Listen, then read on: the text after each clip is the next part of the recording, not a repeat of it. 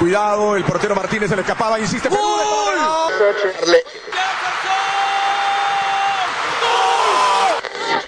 Aquí está el empate en el área Esperañol, en el área Esperañol está. ¡Gol!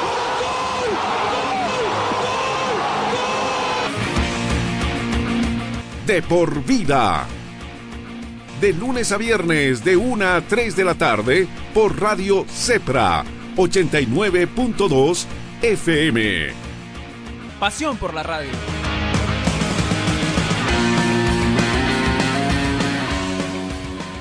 Amigos, ¿cómo están? Muy, pero muy buenas tardes. Eh, 13 con 37 en el territorio boliviano, 12 con 37 en territorio mexicano, 14 con 37 en territorio chileno. Y lo va a tener Roberto Sánchez. Es un gusto comenzar este nuevo capítulo, este nuevo episodio del Salpicón Sudamericano, acá en Bolivia, feriado por el Estado Plurinacional de Bolivia. Y en otros lados vamos con normalidad. Saludamos primero a Javier Palacios desde México, desde Puebla, México. Javierito, ¿cómo estás? Buenas tardes, bienvenido al Salpicón. ¿Qué tal, Marcelo? Erlan, buenas tardes. Un gusto estar con ustedes el día de hoy. Y lo tenemos también desde la hermosa tierra de Cochabamba, donde se come, se vive para comer, no se come para vivir. La hermosa tierra de Cochabamba. Erlan García, ¿cómo estás? Buenas tardes, bienvenido al Salpicón. Marcelo, ¿qué tal? El saludo para ti, para Víctor y para toda la gente que nos sintoniza. ¿Por qué hablas de comida? Será la hora. ¡Epa! ¿Qué estamos Ah, buscando? A un pequeño bocadito. ¿Has visto, Javier? Eso es pequeño en Cochabamba. Imagínate el grande. Sí, ya me imagino cuando salgo en Pa- serio. Parte, de, parte del desayuno era. Ah, nada más. Eso es pequeño, ¿eh? Algo, algo livianito, algo light. Algo, ya estamos enlazados con Radio Cepra, ya estamos enlazados con Radio Cepra, que toda la gente que nos está escuchando por 89.2 FM en La Paz, 100.9 a nivel nacional, un fuerte saludo.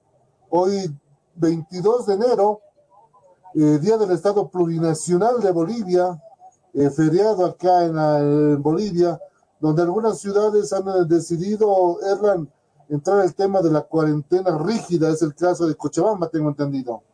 Eh, bueno, el- es para el domingo, la cuarentena rígida. Eh, en realidad, todo el eje metropolitano ha determinado en domingo entrar en cuarentena rígida, eh, tomando en cuenta el alto grado de, de contagio que lastimosamente en las últimas horas tenemos. Quiero aprovechar para mandar las fuerzas y toda nuestra condolencia para la familia de un gran periodista que hoy nos ha dejado, Marcelo, el señor José Nogales Nogales, Chechi Nogales ha fallecido justamente en las últimas horas, eh, papá de Gabriel Nogales, de Quechi Nogales, de Cachi Nogales, grandes amigos nuestros, si queremos mandarles un fuerte abrazo, al igual que de nuestro querido amigo Cachorro, eh, un, un personaje querido en la red Unitel acá en Cochabamba y que lastimosamente nos han dejado en las últimas horas, así que cuídense mucho en México. De igual forma, Víctor, vemos que esto está creciendo. El fútbol no es ajeno.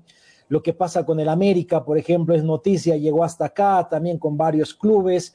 Entonces, cuídense, querido Marcelo, querido Víctor Javier. Y bueno, contra el virus hay que seguir combatiendo, Marcelo. Pese a que hay gente que no entiende que esto mata, pues es nuestra realidad y tenemos que vivir con ella. Exactamente, este programa vamos a dedicarlo especialmente a dos compañeros del programa, a Yasmán y a los compañeros Yasmán y Guillén, periodista y técnico operativo de, Por Vida en La Paz, que él y su familia están combatiendo este virus, él, su esposa, su suegro. Eh, gracias a Dios también están recuperando favorablemente, están muy bien, eso nos alegra. Y también a nuestro querido Luis Granados, nuestro querido Luchito, que ojalá sea un simple desfrío, ojalá solamente sea una gripe lo que tiene, eh, está en ese momento con baja médica, eh, lo entendemos, esperemos que no sea más allá, entonces va para ellos y para todas las personas que están luchando con este virus en primera línea y aquí las personas que están empezando a salir de terapias intensivas, igual un fuerte abrazo para ellos. Por ejemplo, aquí tenemos la noticia de que Daniel González, el humorista boliviano, salió de terapia intensiva. Esa es muy buena noticia. Y a las colegas que han fallecido, pasen su tumba, resignación para la familia, mucha fuerza. Javierito, este virus, sin lugar a dudas. Marcelo, Luis acaba de escribir, ¿no? ¿Quién? Luis, un saludo para Luis, ya en los comentarios dice saludos mis hermanos y colegas, la pelota tiene que rodar. Efectivamente, querido Luis, un fuerte abrazo para ti, hermano, fuerza a la distancia, fuerza hasta Perú. Y bueno, sabemos que con esa energía que tienes vas a salir pronto de, esta, querido Luis. Un fuerte abrazo. Y para Marco Machaca, dice, ¿qué pasa pues, Erlan? Sin gorra pues, dice, bueno, querido Marco, yo a Marco lo saludo así. Y él sabe por qué. ¡Qué pirata! Ah, bueno. Fuerte abrazo. No, y, y para ellos también, parte del equipo de Deportes Central también estuvo afectado. Un fuerte abrazo para el ñeque que también está, está todavía golpeado con este virus. Fuerza, queridos eh, colegas, queridos amigos, a este virus hay que, hay que vencerlo entre todos. Exactamente, lo decía muy bien Erlan, eh, Javier, eh, lo que marcó noticia hoy día es el tema del Club América a causa de esa pandemia. Exacto, Marcelo, bien lo menciona Erlan, el Club América ahorita está haciendo noticia pero bueno, hay que ver bien el trasfondo de todo. O sea, todo empezó con un partido contra el Monterrey, donde después del partido se da a conocer que son 11 los jugadores que tienen contagios. Son 19 personas en total en Monterrey que ya están contagiados. Pero no solo es el equipo de Monterrey. Aquí en el fútbol mexicano, la primera baja sensible, la primera mala noticia, se da en el fútbol femenil. En la rama femenil, el técnico de Santos Laguna Femenil, pues fallece a causa de este virus, ¿no? Entonces, también hay muchas jugadoras que están contagiadas. Entonces, también, pues un abrazo, un saludo muy fuerte a toda la familia del ex técnico Martín Pérez, que, pues bueno, ya no está con nosotros. Ahorita la liga está viendo una situación complicada. El equipo de Monterrey ya dijo, mis próximos partidos ante León y ante Puebla van suspendidos, se van a posponer. América ya dijo, ¿sabes qué? Tú, Monterrey, no me estás avisando que tienes casos. Jugamos y ahora dos de mis jugadores, Ochoa, Benedetti, ya tienen síntomas. Hoy se da a conocer que hay un tercer jugador y cuerpo del staff que también están contagiados.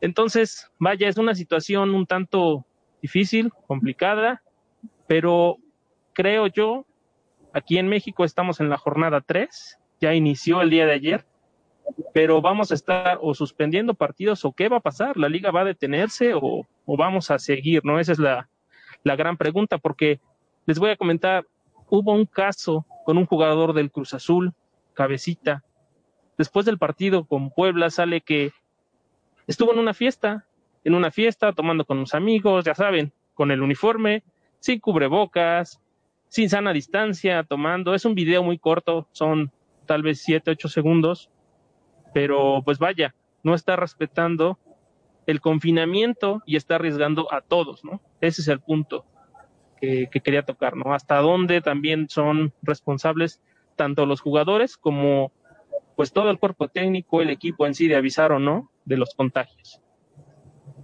Exactamente, y lo tenemos también desde Chile, desde la hermosa tierra de Valparaíso, a Roberto Sánchez. Roberto, ¿cómo estás? Bienvenido a este salpicón. Buenas tardes, Marcelo. Buenas tardes a todos los que nos escuchan en Radio Cepra, a los que nos ven en redes sociales. Un saludo, como siempre, a, Javier, a Erlan también, con quienes siempre es un gusto compartir este panel. Y sí, aquí estamos, llenos de, eh, digamos, llenos de fútbol por estos lados también. Eh, todavía cerrando la temporada, así que tendremos, tendremos para un buen rato por acá con, novedades al respecto del, del deporte balón al menos en lo que es la temporada 2020 todavía.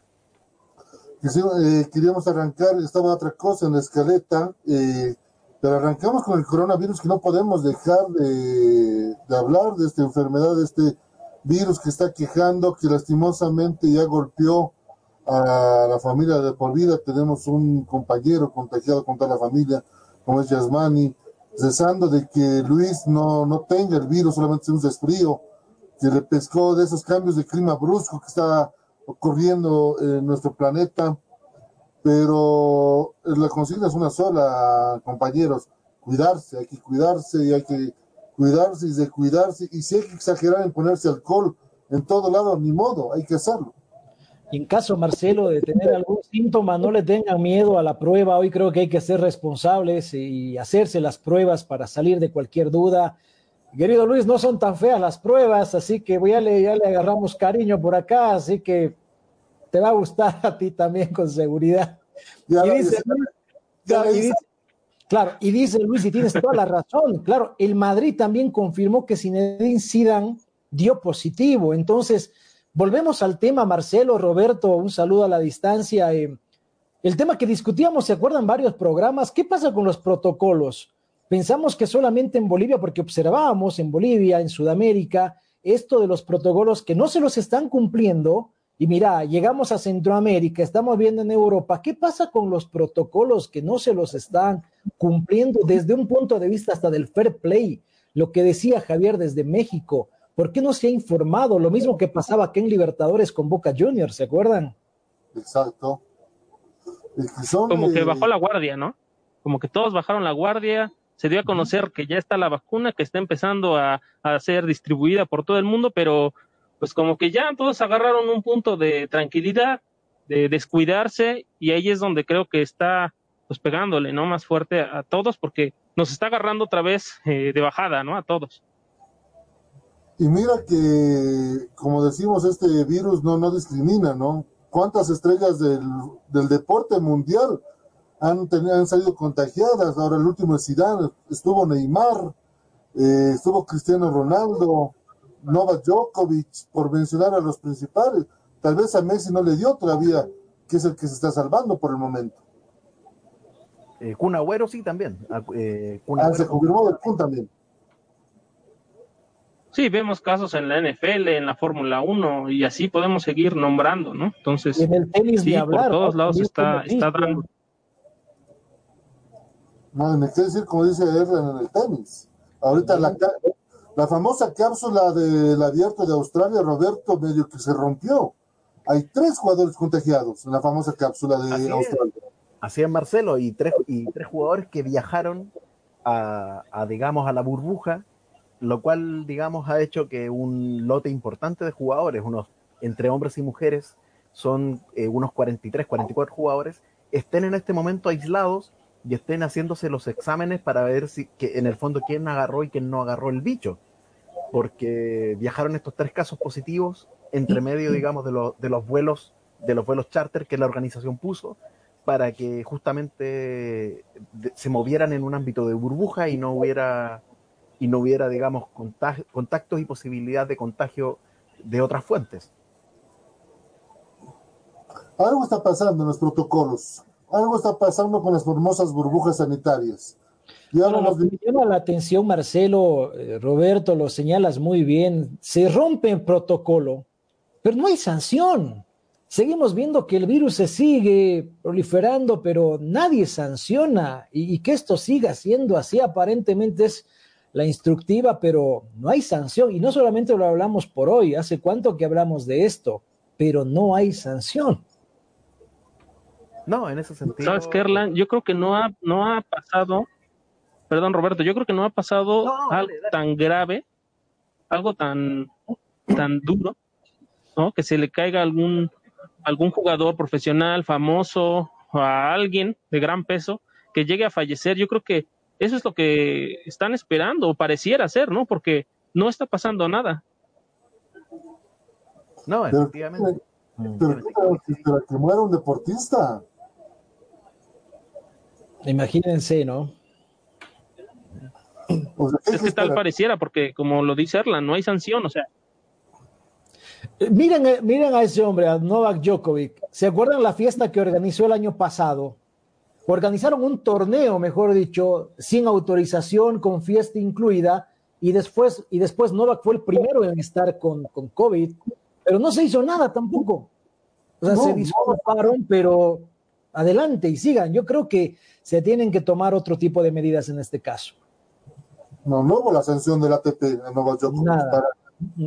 Para, nada. Eh, y esto fue uno de los hechos que donde Novak entendió que ese virus realmente es peligroso. Ahí entendió, porque quién más que dio su esposa, cayeron sus hijos, cayó casi toda su familia. y varios participantes. muchos participan. ¿Qué, ¿Qué tienen que esperar las autoridades del deporte? Que hay un muerto, que existe un muerto en los deportistas. ¿Saben qué? Es que al parecer están tranquilos porque como son deportistas de alto rendimiento, saben que van a tener síntomas, tal vez la van a pasar mal, pero van a pasarla, al final la van a brincar, como que están, pareciera ser que están dejando que pase poco a poco. Pero hay casos como, no sé si recuerdan a, a Dybala, él tuvo Sí. seis veces diferentes, le salió positivo, según ya estaba bien, y nuevamente cayó. O sea, creo que tienen que, que ponerse a, a ver bien hasta dónde vas a sancionar, vas a suspender y que de verdad sea pues algo significativo para todos, tanto para los jugadores, tanto para los equipos, para todos. No, el tema pasa de que, lo decía muy bien Javier, Erlan, eh, Roberto, Dios no quiera, pero una de las estrellas mundiales del deporte, sea el deporte que sea, fallece por este virus, de 100 van a parar orejas. Han muerto deportistas ya, tal vez de no, no desde nombre mundial. En Bolivia, por ejemplo, ya ha muerto un futbolista, te acordarás él el año pasado. Marcelo, falleció el presidente de la federación y tampoco les movieron el tapete, ¿no? Y que en paz Exacto. descanse don César. Exacto. O sea, ¿qué, o sea, algo, ¿qué tiene que pasar? Ahora, y aquí viene la pregunta, y vamos, y vamos a- con esto estamos con el tema mundial. ¿Se debe llevar a cabo los Juegos Olímpicos de Tokio? Mm. Se debe llevar a cabo, porque recordemos que Tokio va a albergar, tendría que albergar este año los Juegos Olímpicos, donde van ir más de 260 países, de los cuales de esos 260 países no sabemos cuáles o qué ciudadanos de países van están vacunados contra el coronavirus hasta agosto.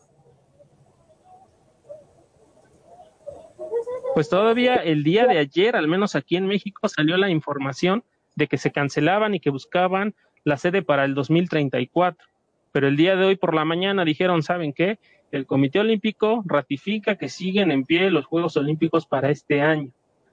Creo que una de las situaciones que ya lo decíamos la semana antepasada, vamos sobre el Super Bowl, vamos a ver cómo se maneja, vamos a ver cómo van, porque es un ejemplo muy claro Obviamente el otro es a gran escala, porque son muchos países, pero vamos, creo yo, a ver ahí una pequeña prueba. Vamos a ver, como dice, de qué, está des- de, de qué estamos, eh, de qué nos disfrazamos, de qué nos uniformamos para estos Juegos Olímpicos, porque No nos olvidemos, Marcelo, que ya el año pasado potencias como Estados Unidos anticipaban de que si decidían que los juegos se iban a realizar en medio de esta pandemia, no iban a asistir. Porque yo Sí. creo que no, no vas a arriesgar tú la salud de tus deportistas por participar de un evento que, bueno, es importante, sí, pero primero la vida, ¿no? Claro, ojo que muchos atletas ya el año pasado dijeron, no, habrá que ver si este año dicen sí a los Juegos Olímpicos de Tokio, que como lo dice Javier, haya, cuando existe un rumor de suspensión, es por algo. Cuando existe un rumor de suspensión o de que se va a mover fecha es por algo. O lo pensó el comité organizador o ya lo está pensando el Comité Olímpico Internacional. Es que Lo deberían de estar pensando porque no solo es de, de, vaya, de los contagios, ¿qué nivel vamos a ver en los deportistas? Estamos ya acostumbrados a que cada Olimpiada vemos que rompen récords, que son, eh, vaya, buenos números, pero ahorita también todos han dejado de entrenar. O sea, ¿qué nos van a ofrecer? ¿Y se van a arriesgar a eso? Esa es la otra. Y la otra pregunta que la gente se va a empezar a hacer, ya lo tenemos aquí a Guillermo también, eh, la otra pregunta que todo el mundo se va a hacer, la vacuna que va a empezar a llegar a los países, tiene que ser eh, distribuida primero a quién. Todos dicen el, sistema de salud, a los que están en primera línea.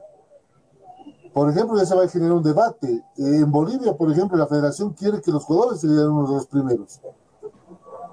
Por la pregunta es, ¿los deportistas tienen que estar en el primer lote de vacunas o deben esperar?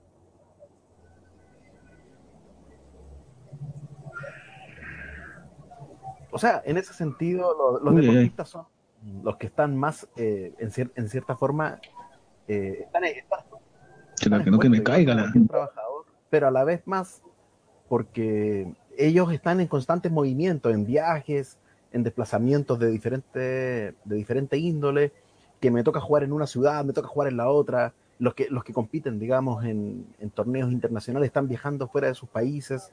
Entonces, bajo esa línea argumentativa, claro, detrás de la primera línea, detrás de la gente de la salud, que los deportistas sean los siguientes vacunados tiene algo de sentido. Pero de todas maneras, hacer eso también, eh, en cierta forma, eh, digamos, eh, ¿cómo puedo decirlo? Acapararía quizás más de la más de la cuenta lo que, lo que es una real necesidad, llamémoslo. O sea, al menos en lo que es mi modesta opinión, eh, detrás de la primera línea vendría, yo vacunaría todo lo que son los servicios esenciales de los países. Y detrás de los servicios esenciales sí pueden ir los deportistas. Porque claro, porque ellos, ellos efectivamente están más expuestos en el constante movimiento en el que están. Pero, pero no llegar y poner de plano a los, a los deportistas por delante, casi junto con la gente de la salud. O sea, eh, y además, bueno, ahora, lo que quería decir en el, digamos, en la intervención anterior, eh, también aquí hay, presiones bastante fuertes también que lamentablemente, bueno, lo hemos hablado muchas veces, que tienen que ver con el factor económico. O sea, los millones de, los billones de dólares que bailan en este tipo de deportes hacen que se, entre comillas, que se esfuerce a, que se tenga que competir, a que se tenga que jugar, a, a, que haya que cerrar los torneos, a, a, que se tenga que disputar. Y claro, ya, y uno, eh, uno se queda con el concepto lindo del, del, espíritu olímpico, pero la cantidad de dinero que se mueve, por ejemplo, en lo que es patrocinadores y demás en los Juegos Olímpicos es brutal. Entonces, no es tan sencillo como llegar y decir, listo, no lo vamos a hacer, sino que la implicancia que tiene, hay, habría que revisar los contratos y todo eso, eh, puede ser que sea un riesgo económico que no estén dispuestos a asumir que él lo tenga que asumir. El Comité Olímpico, la Organización de Tokio. Es que estamos viendo, Víctor, por ejemplo, en el eh, caso del fútbol, la FIFA, ¿cuál aporte dato, económico no sé ha dado? Si, no sé si, si nos podemos enganchar, pero está dando conferencia de prensa en este momento Marco Arce, presidente del Comité Olímpico Boliviano, justamente en la página de, de Facebook del comité, porque ratifican lo que decía Víctor. Terminó la reunión del Comité eh, Olímpico Internacional ratificando los Juegos Olímpicos este año. Están en este momento en conferencia de prensa en la página oficial del Comité Olímpico Boliviano, si es que tuviésemos la chance, Marcelo, de poder engancharnos, porque Vamos, eh, ¿qué, qué, qué es lo que se ha determinado? Porque lo veo al doctor Marco Arce con cara de pocos amigos, la preocupación se nota al presidente del Comité Olímpico Boliviano y y obviamente es la preocupación de todos, ¿no? Ahí está justamente, gracias al equipo de prensa del comité también. Y hacer que los atletas, fundamentalmente quienes son, se esfuerzan por hacer la mejor participación posible, tengan la confianza de que los juegos corren y corren a tiempo previsto. La pregunta que todos están, seguramente que le van a hacer a lo largo de, de, de la jornada de hoy también, es hablar de los atletas que estarían clasificados a estos juegos. De momento se tienen algunos nombres. ¿Hasta cuándo se tendría ya definido eh, la delegación boliviana, presidente? Bueno, nosotros tenemos tres atletas. Desde la Comisión General hay una atleta carta está en marcha. Eh, está también Karen Torres en natación y está Aldo Castillo, que son los tres atletas que sí van a estar en los Juegos. Entendemos que en ambas disciplinas, tanto en natación como en atletismo, existen posibilidades de hacerlo Esperemos que en tenis podamos llegar, está un poco más difícil los resultados que ha tenido nuestro principal atleta, pero evidentemente nosotros habíamos planificado que se llegue al número de seis. Y esperemos que así sea. En snowboard, una modalidad diferente, también existen posibilidades, entiendo que en ciclismo hay alguna otra, en box faltan algunos eventos de competencia. Son temas muy complicados porque evidentemente se trata de la panacea, lo mejor de a la participación, pero bueno, siempre la esperanza está ahí y ojalá podamos eh, sobrepasar este número de tres y podamos tener la eh, posibilidad de llegar a lo planificado que serían seis atletas. El tiempo, cada una de las federaciones nacionales tienen sus eh, torneos, evidentemente no puedo darle la fecha porque habría que acudir a esa información de cada una de ellas. Presidente, hay gente que se está comentando en estos momentos. Eh, por favor, nuevamente ratificamos lo, lo, que se ha quedado a cabo en la reunión. La fecha está confirmada de los Juegos Olímpicos. Por favor, hay gente que se está conectando, nos está escribiendo y nos piden, por favor, que eh, se vuelva a precisamente ratificar la fecha y lo que se ha hablado en, estos, en esta reunión de los FONS con el Comité Olímpico Internacional. El presidente Baco, en reunión con todos los comités olímpicos del mundo, ha ratificado, ha desmentido y ha calificado de falsa la información de que no se puedan realizar los Juegos en Tokio. Por el contrario, eh, los Juegos se realizarán en base a la normativa y protocolos de sanidad ya aprobados. Consecuentemente, se desarrollarán a partir de el, el última semana, 23 de mm, julio al 8 de agosto, se desarrollarán los Juegos en Tokio. Así que es una buena noticia, reitero yo, para el mundo del deporte y para el mundo en su integridad, porque es acá, cada cuatro años, donde la humanidad ve a sus mejores atletas, ve el esfuerzo del hombre por mejorar sus marcas, sus, sus marcas. Evidentemente es un motivo de que todos los países del mundo puedan estar a través de la comunicación televisiva cerca de una aspiración de desarrollo y progreso de la humanidad. Con eso damos mayor tranquilidad también a los atletas, a toda la gente que vive estos Juegos Olímpicos eh, y que sí. Ahí lo teníamos entonces al presidente del Comité Olímpico Boliviano, el señor Marco Arce en vivo para el Salpicón Sudamericano. Se confirma la realización de los Juegos Olímpicos entonces de Tokio. Usted lo escuchó en vivo aquí en el Salpicón. Erlan, Víctor, Javier, Roberto, hay Juegos Olímpicos en Tokio desde el 23 de julio. Así es, como lo decía Roberto, nada más para complementar, la situación económica, en este caso de Tokio, pues tiene que recuperar, ¿no? Lo que decía Roberto, es mucha la inversión que se hizo, se tienen, se hicieron departamentos especiales para todos los atletas y esos departamentos ya se encuentran vendidos, no se han podido entregar a sus nuevos dueños, ¿no? Ese es un dinero que está ahí detenido. Aparte, no sé si recuerdan el mega robot que hicieron para la presentación, para la bienvenida. O sea, es una cantidad inmensa. Y mi pregunta aquí sería, para ustedes, ¿deberían entonces de ir todos los atletas a los Juegos Olímpicos vacunados, creo yo, o no? Sí, Les lleva la pregunta Javier, de todas maneras. Claro, pero Roberto, ahí va la pregunta que les hice en un inicio. Eh, ¿En qué momento los vacunas a los deportistas? ¿En qué lote? Recordé, por ejemplo, en Bolivia, las vacunas van a empezar recién en el mes de abril. El primer lote de vacunas en el mes de abril. Y estimamos que seguramente va a ser para los que están en primera línea. Personal de salud, Fuerzas Armadas, policía y seguramente los gobernantes de nuestro, de nuestro querido amado país. De ahí cuando el segundo lote, si no me equivoco, llega en junio, el segundo, finales de mayo, no estoy seguro bien la fecha. Hay quienes van a entrar. Las personas mayores de 60 años, menores de 18 años, va a entrar la población. O sea, eso hay que saber para ver también en qué lugar pueden entrar los deportistas, porque los deportistas, al saber uno que va a haber Tokio, van a pedir sus comités vacuna. Eh, el fútbol en Bolivia está pidiendo que haya vacuna para que pueda jugar tranquilamente. Por, o sea, ese es el tema. ¿En qué momento los vacunas? Y la vacuna no es igual en todos los países. En Sudamérica, en Chile ya han empezado, las pruebas con algunas personas. No sé cómo es el caso, Javierito, allá en México.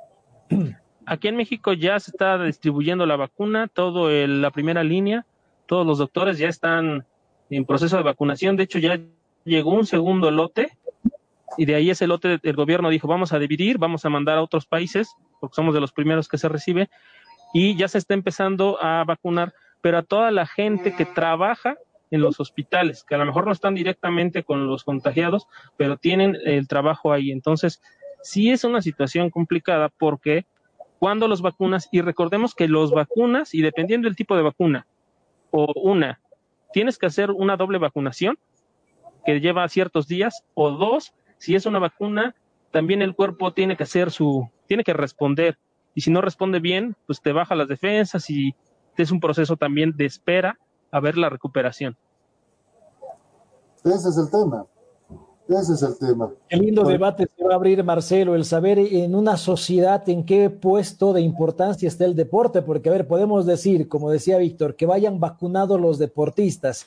Hay que darles vacuna a los deportistas, es necesaria, pero de igual forma tendrían que reclamar la gente incluso de los mercados dentro de la necesidad de una sociedad. O sea, ¿a quién, le, ¿a quién prioriza? ¿A qué sector vas a priorizar tus vacunas. Hablábamos de que sin lugar a dudas en tu primera línea tiene que estar gente que está encargada del tema salud, luego policía, Fuerzas Armadas, de hecho autoridades, y después, ¿qué? Después, ¿quién? Vaya debate, ¿no? Y esto lo van a tener que subsanar. Cada país va a ser una historia diferente con seguridad. Va a ser una historia diferente. Y a ustedes ¿A ustedes de dónde les llega eh, o de dónde van a comprar las vacunas? ¿De qué, de qué país? Porque no sé si vieron ayer la noticia en Indonesia, se detienen las vacunas porque se incendió ahí una de las fábricas. Sí. Eh, de Bolivia está llegando vacuna la rusa, la, y se me fue el nombre ahorita de la vacuna rusa, que ese es el primer eh, stock que estaría llegando, dicen que va a ser de... La Sputnik. La Sputnik, exactamente Luego estaría llegando, creo que es la de India que se cerró. No me acuerdo si es la de India o es la de Oxford. Pero primero es la rusa que está llegando a Bolivia. el debate está, el debate está en mesa. El debate está en mesa. Ya lo hemos puesto en debate aquí en el Salpicón. Es evidente, la primera línea tiene que ser vacunada inmediatamente apenas lleguen los activos. Aunque hoy día el presidente de Bolivia manifestó que hasta fin de mes estaría llegando ya algunas vacunas al país. Veremos a quiénes van a ser distribuidas, pero el tema de los deportistas va a ser otro tema de debate. Si merecen inmediatamente ser vacunados o los van a poner en lista de espera. Y eso depende mucho, Erlan, Roberto, y lo tenemos a Guillermo igual, de la política de Estado que tiene cada país con el deporte. El compromiso que tiene cada país con el deporte va a ser muy importante para ver el tema de las vacunas. En Bolivia, por ejemplo, no tenemos política del deporte. Dudo mucho que estén entre la lista de los primeros, pongan comillas, 10 mil en ser recibidos. Dudo mucho. La prioridad con seguridad en el país, Marcelo, va a ser transporte y comercio. Sí. Por encima de deporte, claro. Y digo, también tiene razón en función a la necesidad de toda la sociedad, ¿no? Ahí es donde tenemos que priorizar, qué es más importante. ¿Qué tal amigos? Acá en Perú es totalmente distinto. Ayer el, día de ayer el IPD mandó ya comunicado y, prácticamente lo dejó en el aire al voleibol, a la Liga Nacional de Voleibol Femenino, en la cual les indica que no pueden realizar su, su campeonato y, eso que iban a ir en formato de burbuja. Tenían todos los protocolos, han dicho que no. Parece que también al fútbol le van a decir que no o que hagan otra vez como el anterior formato. Y a esto hay que agregarle que la cantidad de esta segunda ola acá en Perú está, bueno, está aumentando y también las, las medicinas, como por ejemplo ivermectina en algunas partes de la capital de, Lima, ya está subiendo ya el precio. Antiguamente costaba 17 soles, ahora lo encuentras a 25, a 30, 40 soles. Ese es el tema. Ahora, ahora aquí viene otro debate, Erlan, Javier, eh, Roberto, y allá también a Guille, Guillermo te podrán conseguir autorización especial Comité Olímpico Mexicano, Chileno, Boliviano, Peruano, o Federación Boliviana, Mexicana, Chilena o Peruana de Fútbol, de conseguir un decreto, un, decreto de ley para que utilicen la importación directa de vacunas.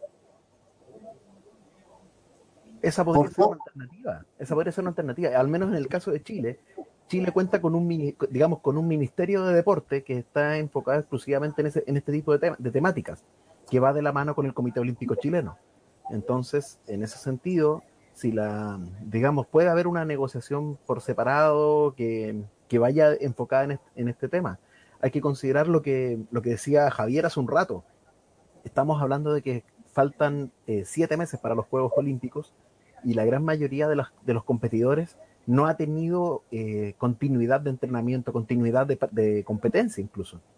Por lo tanto, las expectativas desde el punto de vista de, las grandes de las grandes plusmarcas deportivas tampoco va a apuntar muy alto, sino que van, salvo quizás contadas excepciones, pero el eh, digamos, la, inmensa mayoría eh, literalmente va a, hacer un gran esfuerzo con tal de presentarse solamente. Entonces, eh, habría que ver si eso se puede traducir, digamos, en, la, en los respectivos países en una política que, te, que permita definir, un, llamémosle un plan Tokio, que lleve a los deportistas desde, desde lo que es su preparación e incluyendo también el factor salud que, que, no es menor, más ahora con el tema de las vacunas. En el caso, por ejemplo, nuestro, eh, las primeras pruebas se hicieron con la vacuna de Pfizer y, y esta semana se aprobó también la vacuna china, eh, la Sinovac, la vacuna china que va a llegar la próxima semana, las primeras dosis a, a Chile. Entonces, y también de la misma política, eh, con la Pfizer, la prueba se hizo con el personal de salud y, y también acá se está justamente en el, en el, debate de cuál es el siguiente grupo. Eh, de hecho, acá sí se ha definido priorización de vacunación. Grupos de tercera edad en primer lugar, eh, grupo de, infantil menor de menor de 14 años, si no me equivoco, en, en, y después, digamos, trabajadores, como decía hace un rato, de servicios esenciales del país, y después en el, en el lote final viene el resto de la población adulto joven que, que supuesta en teoría no es población de riesgo eh, digamos originalmente y eso también depende de cómo cada país eh, por ejemplo en Bolivia el tema de una se va a necesitar eh, una ley especial o será un decreto supremo o una ley de estado que te obligue, que te permita hacer la importación de las vacunas. Y ahí va a generar otro debate, muchachos.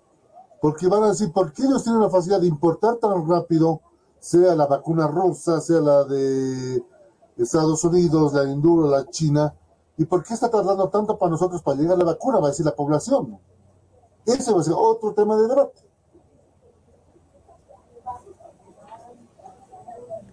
Ahí lo que comenta Erla, ¿no? Es lo, es lo principal ¿Cómo vamos a, a, dividir, a separar un stock de vacunas para deportistas cuando, por ejemplo, los adultos mayores, que son los más vulnerables, no la van a tener, ¿no?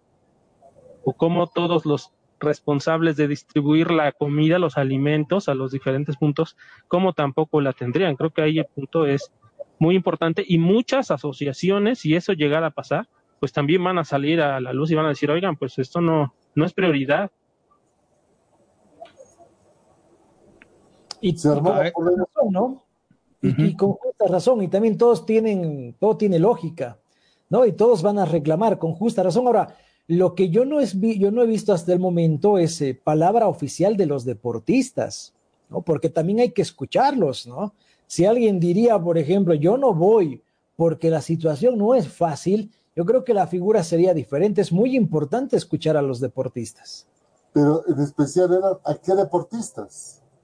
Por ejemplo, un ejemplo, por ejemplo, el peso que pueda tener Erlan García, Roberto Sánchez o Marcelo González, uh -huh. decir tres, no vamos a Tokio, a lo que pueda decir ponte un Nova Djokovic. Claro, por eso.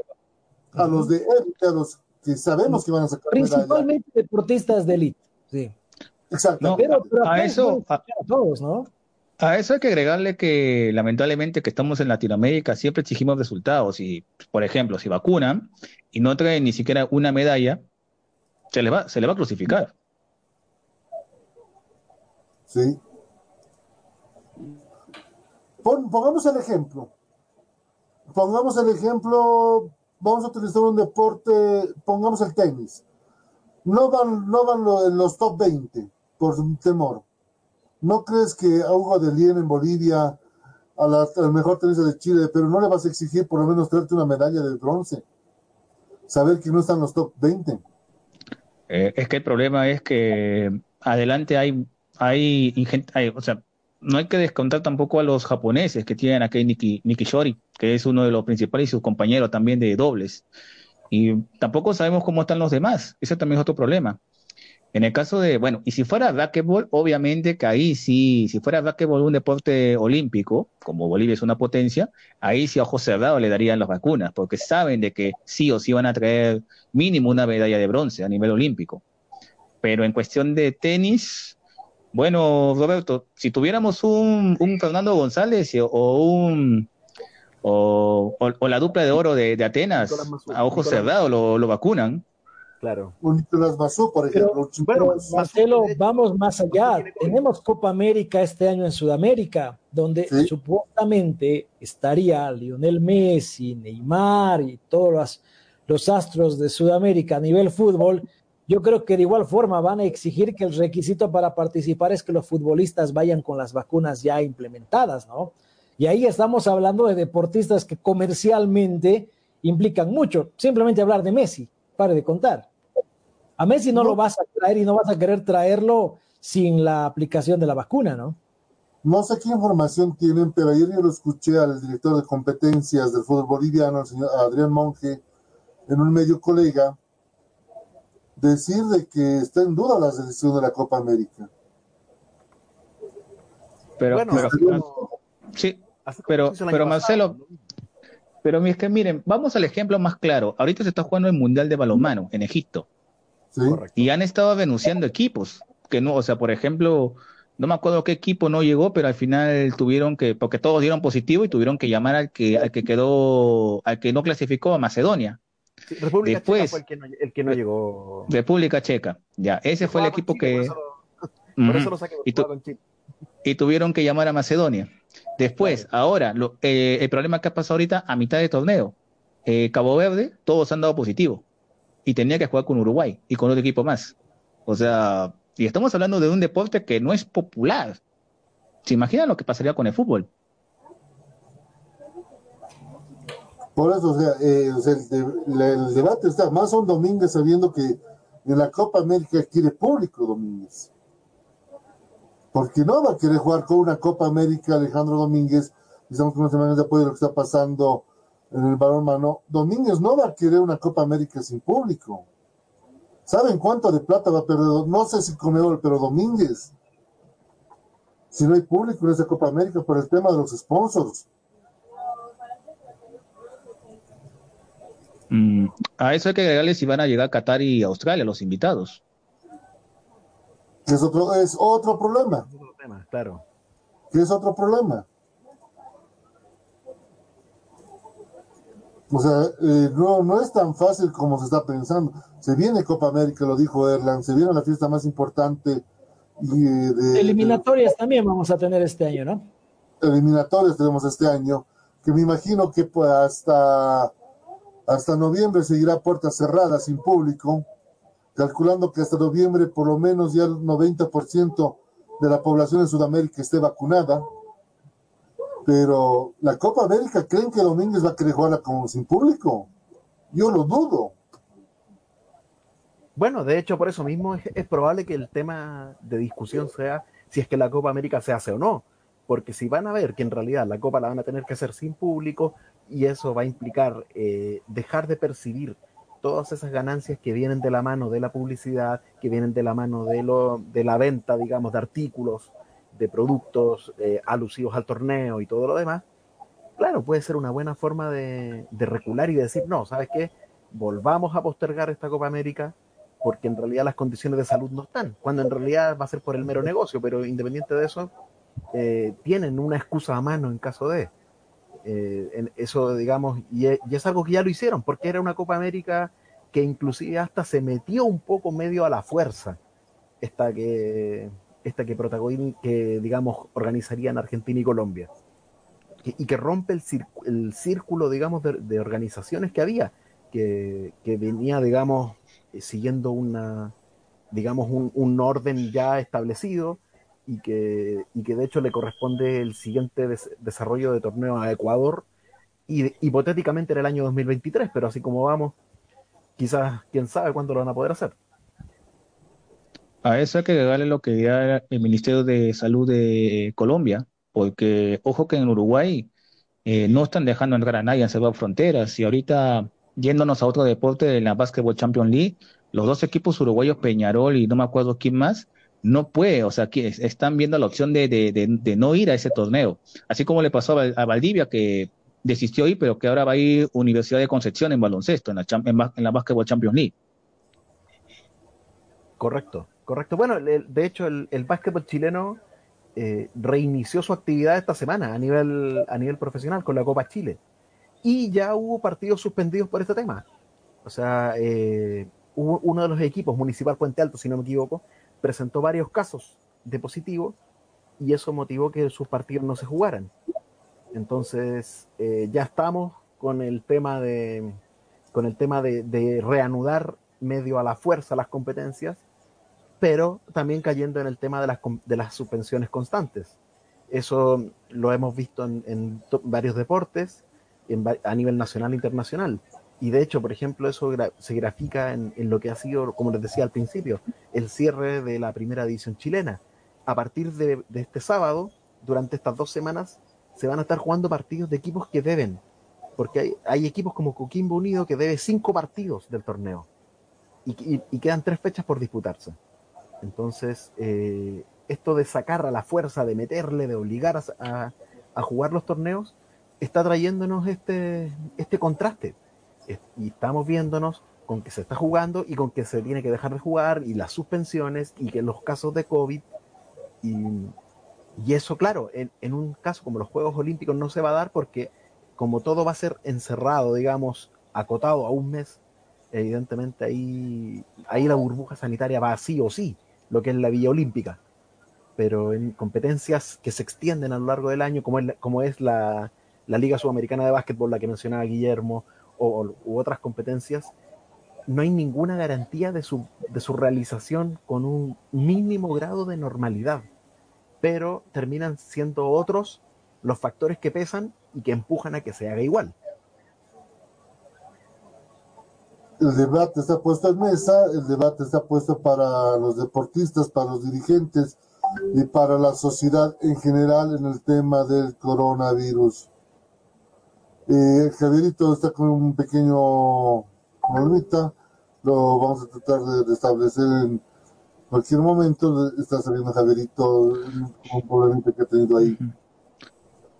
Una consulta para, una, disculpa, una consulta. ¿Cómo van a hacer ahorita lo de la, Liga Boliviana de Fútbol? Porque acá en Perú, o sea, ya tenemos que acá en, en Perú, en que es fútbol, que ya va a ser una, o sea, nos han dicho que la primera etapa va a ser por grupos y después va a ser el primero de cada uno y la final nomás, o sea, van a ser nueve partidos. Y no se sabe hasta ahora si va a ser descentralizado o si va a ser otra vez acá en Lima, pero eso todavía está en veremos todavía, porque eh, está aumentando. Eh, ¿Qué más podemos decir? Que sálvese quien pueda, al final va a ser esto.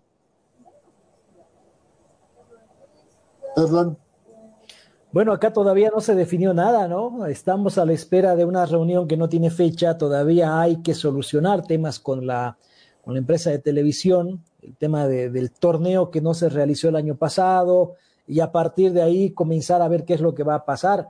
Lo cierto es que me parece que el torneo va a arrancar la primera semana de febrero, esta es la, posición que más suena, pero la modalidad, Guillermo, se hablan de un montón de, de posibilidades, ¿no? De hacer un campeonato, dos, de qué forma, una Copa Bolivia, una Supercopa Bolivia, escuchaba, nos decía esto Adrián Monge, todavía no.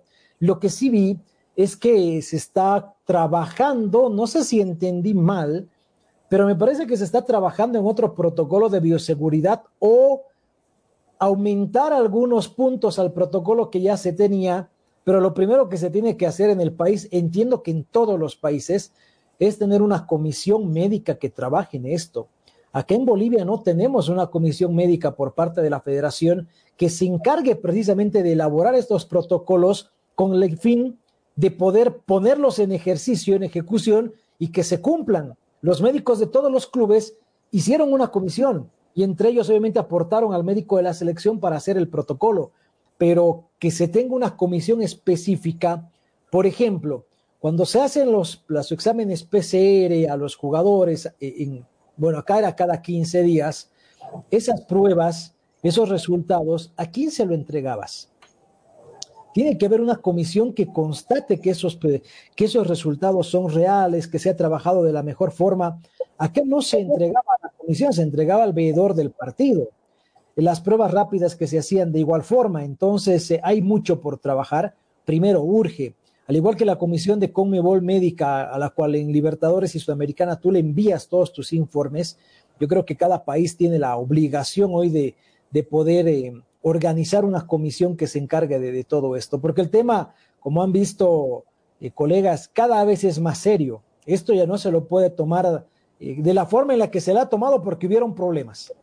Se improvisaron, no se cumplieron protocolos y entonces sí se ha generado mucho inconveniente a partir de eso. No, es evidente, es evidente, Erland, todo eso. Eh, te confirmo, no va a haber Copa Bolivia este año. Dice que no hay tiempo, no, no hay fechas. O sea, tengo una pregunta. Eh, en Bolivia hay 300, este año son 365 días del año, ¿verdad? Estoy bien, no hay año bisiesto. Sí. No hay año bisiesto. Eh, ¿Cuántos días hay en Chile este año, Roberto? Uy, uy, a ver. Perdón. ¿Cuántos días? O sea, en Bolivia son 365, es lo que dice el calendario. ¿En Chile cuántos días tiene este? ¿Igual? Eh, o sea, está igual, está igual, correcto. Perdón la ironía, quiero jugar con esta ironía porque en Chile tienes la Copa Chile, tienes el torneo. En Inglaterra tienes la FA Cup, la, la Championship, la Premier League. Pues en todo el mundo hay 365 días, ¿verdad? Y no entiendo, como en otros países hay más de dos campeonatos al año, con pandemia incluida, y en Bolivia no hay tiempo. O sea, esa cosa no me encuadra.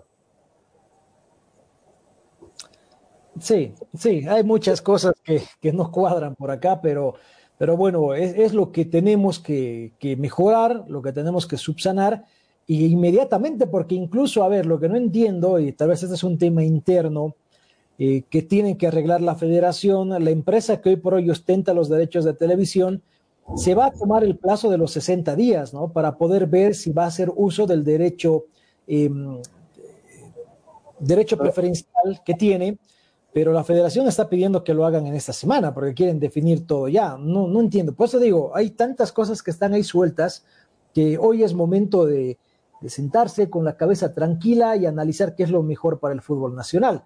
Y digo, hablo de Bolivia, ¿no? Lo mismo seguramente pasa en Perú, lo mismo va a pasar en Chile, en México, porque este año se viene igual de complicado que el año pasado. Claro, por digo, el calendario es igual para todos en Sudamérica.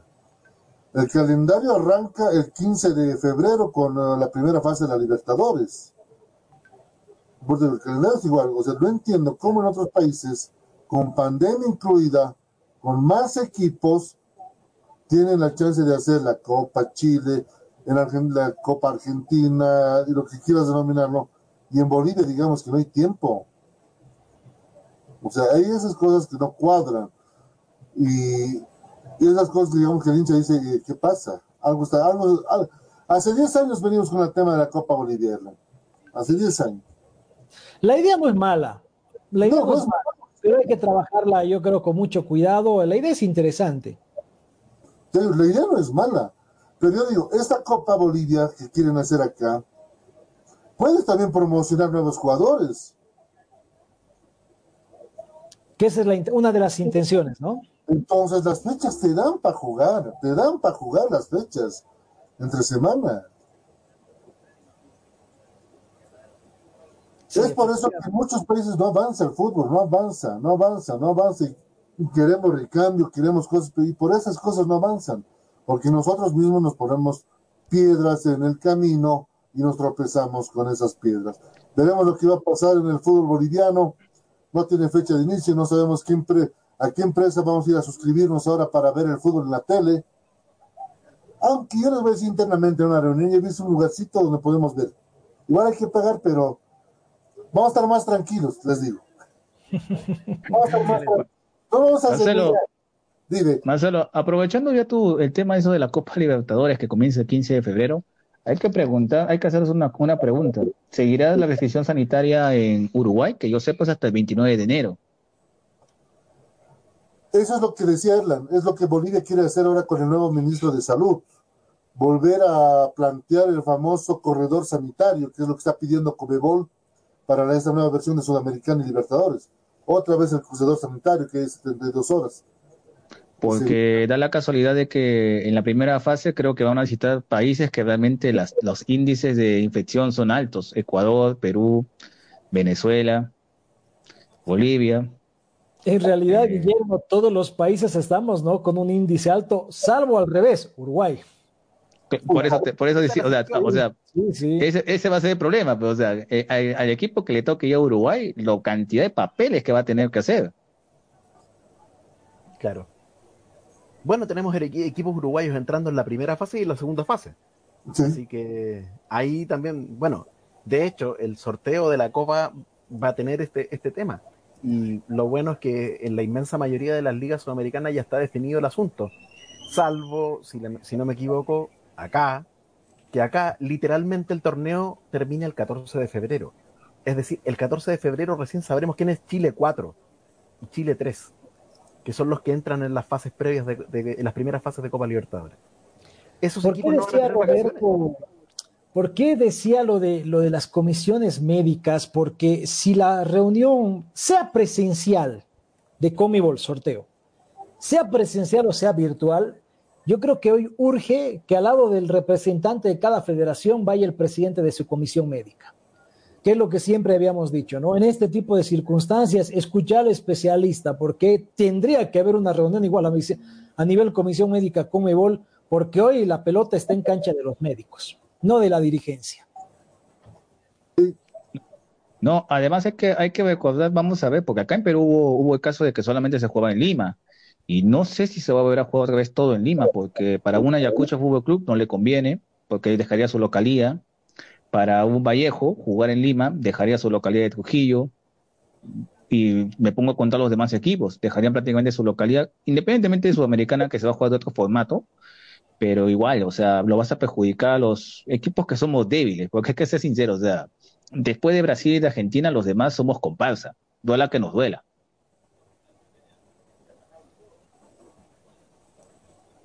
otro, es que no ven que vamos a ir de problema en problema.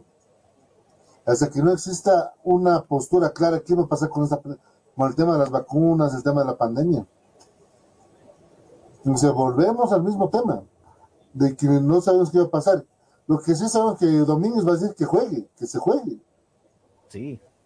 Para empezar, Marcelo, primero, eh, ojo, hablamos de alguien que falleció en Bolivia, como fue don César Salinas, víctima del COVID. ¿Y hoy cómo está don Fernando Costas? Tenemos a nuestro actual presidente de la federación también afectado con el COVID, entonces suena irónico, ¿no? Es irónico que queramos hacer esto cuando la misma dirigencia, no sé cómo es la situación en Perú, en Chile, Roberto, Guillermo, de los dirigentes representantes de su fútbol en Conmebol, pero acá tenemos a nuestro máximo representante todavía recuperando el COVID. Entonces, eh, otra cosa es cuando vemos esta realidad, ¿no?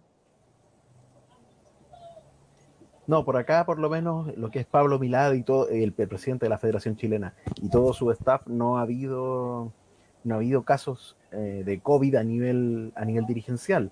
Eh, el, único que ha, eh, el único que ha tenido COVID paradójicamente es el presidente de la Nación, Sebastián Piñera, que la semana pasada se le, digamos, es, más, que, más que tenerlo, está justamente en, en, todo este proceso de confirmar si tiene o no tiene, porque se confirmó sí un contacto estrecho, tanto de, él como de su familia. Por lo tanto, por lo tanto, él, él, salvo él, el resto de los dirigentes, lo, que es dirigente deportivo, todos han dado, han dado o han dado bien o lo han ocultado derechamente. Porque bastó con que se eh, todo el revuelo que causó que Aníbal Moza, el presidente de Colo Colo, volviera con COVID de un viaje de Copa Libertadores y eso derivara en una suspensión unilateral de un partido para que por una parte se formara el mamarracho que fue el cierre del torneo chileno hoy y por otra, eh, para, que, para que todo este tema de la información de los casos, de que aparecieron o no aparecieron, se, vaya, se haya convertido en una nebulosa, salvo contadas excepciones que desde un principio informaron, en mi plantel hay, eh, con un comunicado, en mi plantel tenemos siete casos de COVID positivo, nueve, diez, uno.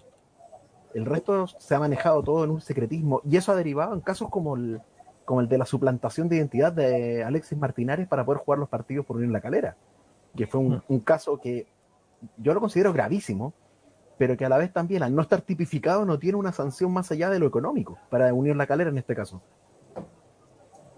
Se dan cuenta y me escriben, nos escriben también al WhatsApp.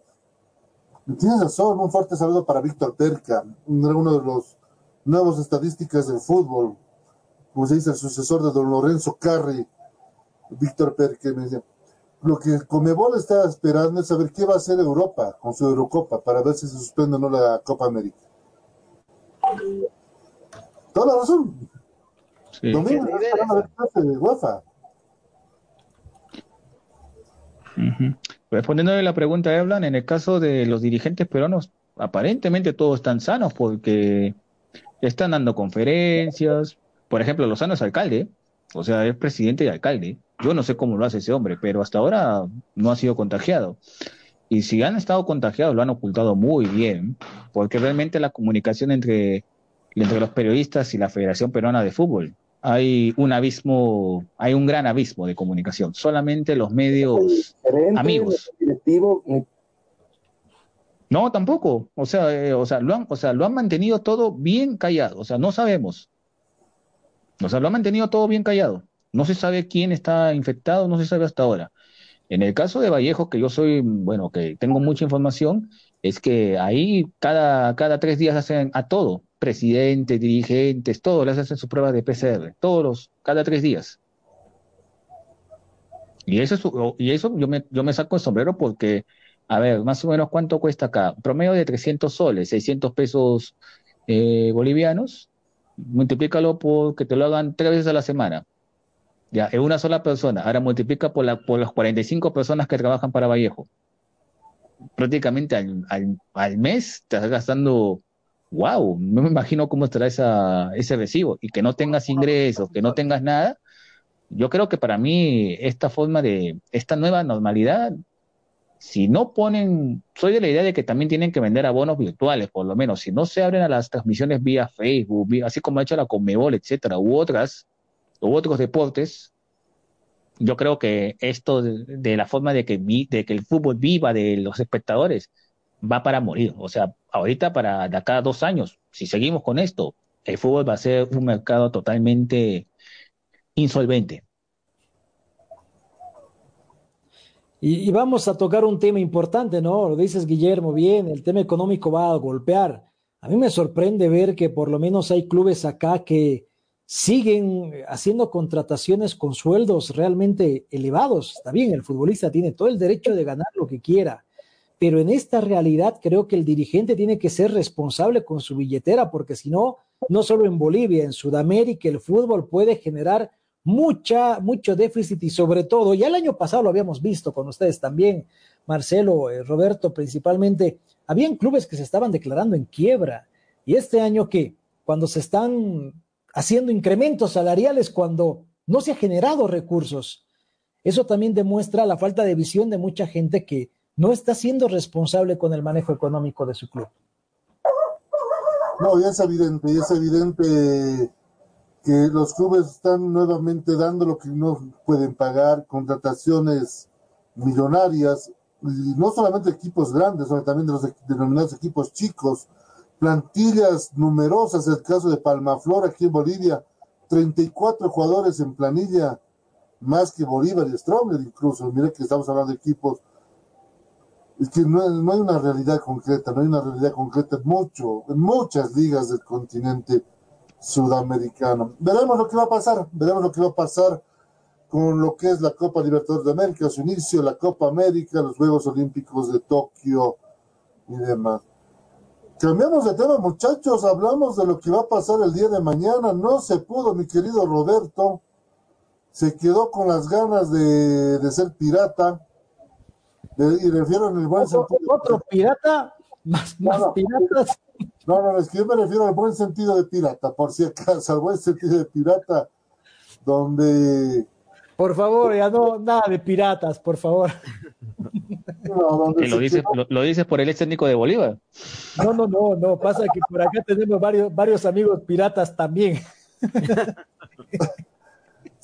el equipo pirata de Coquimbo se quedó con las ganas de jugar la final de la Sudamericana. Mañana 4 de la tarde en el Estadio Mario Alberto Kempes. La Luz Defensa y Justicia. El premio consuelo para los equipos argentinos. Totalmente, totalmente. O sea, digamos que la expectativa en Argentina estaba eh, concentrada en que Boca y River jugaran la final de la Libertadores. A sabiendas de que en Copa Sudamericana era muy probable que pasara esto era muy probable porque ya, digamos, en semifinales había una semifinal argentina y en la otra estaba eh, otro equipo argentino con un equipo que tampoco ha tenido un buen pasar en Chile. Entonces, eh, daban por descontado que iba a haber esta final argentina y toda la energía fue concentrada en, en repetir lo del 2018 en la Libertadores, con los resultados que sabemos que al final la final será brasileña. Premio consuelo. Ah, para muchos aparentemente sí, ¿no? Pero mira que, perdió tanta expectativa que poca, acá por lo menos en Cochabamba, en Bolivia, eh, poca expectativa ha generado este partido, ¿no? Pero ¿cómo es la situación, eh, Guillermo? También igual similar, nadie le da interés y eso que está por DirecTV, nadie le toma interés a esta final. Pero es una final que también, ironías de la vida, o sea, la final es en Argentina, en el Kempes, en Córdoba, y, dos, y los dos son equipos de, provincias. Es, eso es lo que llama la atención. Es, es interesante. Y además eh, me, me, sorprende más Defensa y Justicia, porque tiene a un técnico que realmente está por buenos pasos, a pesar que no comenzó bien como asistente técnico del Milán con Clarencidos. Eh, me estoy refiriendo a Hernán Crespo. Hernán Crespo me parece que lo tiene todo, como se dice, está bien encaminado, está yendo por buen camino. Todavía no puedo decir que es un gran técnico, pero es un buen prospecto de técnico. Ojo con Crespo, que dicen que sería el sucesor de Gallardo en River Plate y que la carpetita del señor Crespo está en la ANFP, Roberto. Bueno, efectivamente la carpeta de Hernán Jorge Crespo es una de las tantas carpetas que hay en la ANFP y en realidad eh, bueno, eh, cerremos el tema sudamericana para hablar de eso, porque quiero darle un poquito más de énfasis a, ese tema. No, preámbulo, preámbulo, Lanús, Defensa y Justicia, un Lanús que viene envalentonado, le ganó y de vuelta al equipo de Vélez Arfield en la semifinal, dejó al margen a Bolívar, también en la Copa Sudamericana, y un Defensa y Justicia que calladito, mira, que se quedó un gol de estar en la en octavos de final de la Libertadores, estaba un gol de, queda, de avanzar de fase, está a punto de conseguir su, esta es su segunda final, si no me equivoco, de Defensa y Justicia. En un torneo internacional o es la primera. Es la primera, es la primera de Defensa y Justicia y este, si la memoria no me falla, esta es la cuarta final de Lanús, incluyendo las dos de Comebol. Eh, tiene dos títulos de Copa Conmebol, tiene una sudamericana, la final, tiene la final de Copa Libertadores que perdió con Gremio y tiene, y tiene la, esa final de Copa Sudamericana. Sería la quinta final. Ya tiene un título de Sudamericana también Lanús, que lo ganó con los mellizos. Sí, y bueno, en el ah, a todo esto, eh, ya que estamos con el tema de, los datos, de la historia, eh, debo decir que desde el 2016 que Lanús no le gana a Defensa y Justicia. Ojo. En, diferentes en los diferentes torneos locales argentinos en los últimos eh, en los últimos cinco partidos ha habido tres triunfos de Defensa y Justicia y dos empates.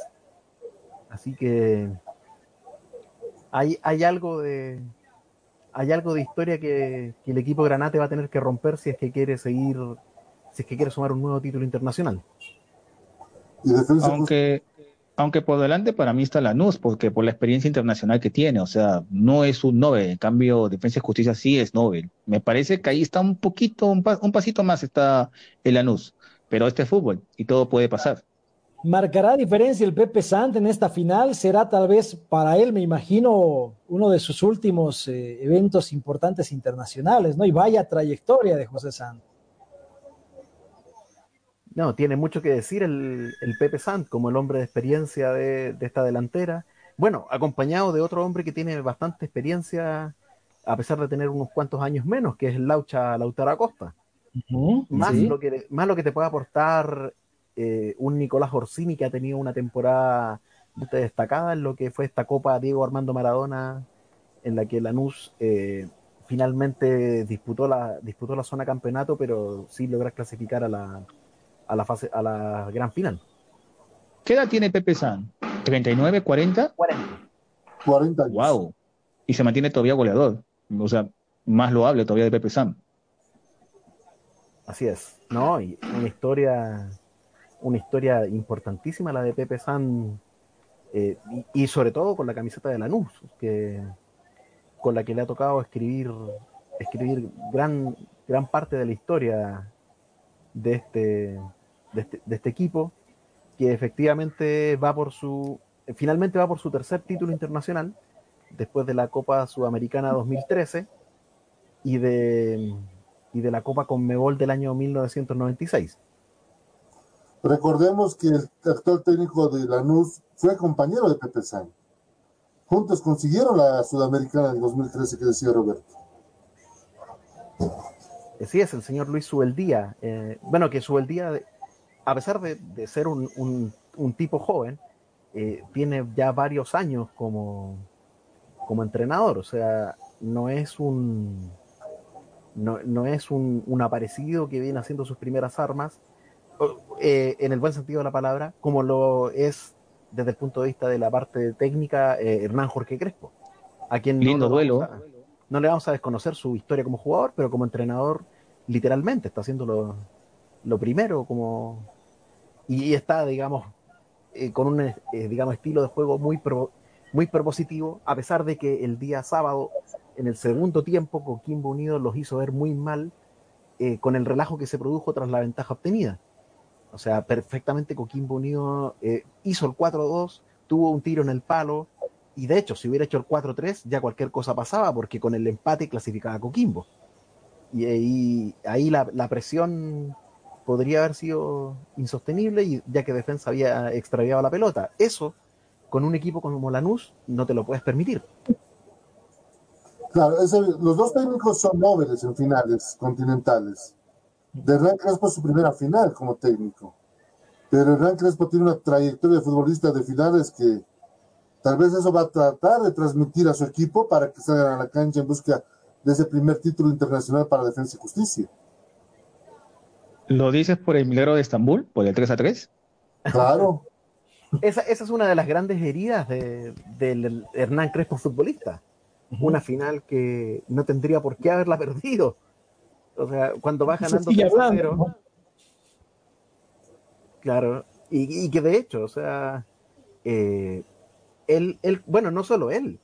Tienes que considerar que en ese equipo del Milan, por ejemplo, también estaba Andrei Shevchenko, otro que hoy es entrenador, que es eh, que fue seleccionador de Ucrania hasta hace, hasta hace poco tiempo. Y Sácame una duda, ¿estaba también Inzaghi, que también actualmente es técnico? También, eh, no, el, el, Pip, el Pipo Inzaghi, Pipo Inzaghi estuvo. También, o sea, vas, ¿qué tal el equipo? Casi, bueno, casi, casi todos son técnicos. Sí, en ese Milan, ese Milan, todo, todos los que quedaron, eh, digamos, en shock con esa final perdida, eh, han derivado en, la banca como entrenadores. Y con resultados, digamos, obviamente dispares. Pero, pero sí, el, milagro de Estambul claramente le, tiene que haber dejado varias lecciones a, Crespo y perfectamente las puede, aplicar en esta final del día de mañana. ¿Estaba Dida en el arco? ¿Quién era el arquero? Eh, Dida era el arquero. Vamos a aquí nuestro productor aquí es un pulpo, ya va a tener seguramente las imágenes del partido recordando Milan con Liverpool. Dida eh, era el ese, día, si, no, si, más no me, si la memoria no me falla, ese día le salió todo a Crespo. Todo lo que anotaba era gol. O sea, todo lo que tocaba era gol porque le salió de todo ese día. Y él mismo lo dice también en varias entrevistas. Y había salido de todo. Sí. Y no fue suficiente. O sea, sus dos goles en el primer tiempo no, al final no, no valieron, digamos, para el, para el título. Ahí está el, la placa de la formación de Liverpool. Desde el Liverpool con Barros, Kevin Rice, Gerard Luis García, Xavi Alonso. Qué producción, felicidades al productor Marcelo, siempre sí. listo. Buen Boy Scout ha sido, ¿no? El productor. Pulpo, ¿no? Muy buen trabajo, muy, muy buen trabajo. Felicidades, muy buen trabajo hoy día. Y no estaba, y no estaba en la escaleta. no había nada. Ahí lo teníamos. Che, Ancelotti era el técnico, wow. Pero todos se acuerdan de este partido, ¿no? Como dice el milagro de Estambul para Liverpool, que se consagra. Marcelo, eh, para que la gente sepa, por eso se llama salpicón. Terminamos sí. hablando de una cosa y ahora estamos hablando, no sé cómo llegamos al, al final, Liverpool. O sea, Milan. llegamos por Crespo. Llegamos por, por Crespo, Crespo, ¿eh? Sí. Ahí Pablo Maldini notando el 1 a 0 para el Milan.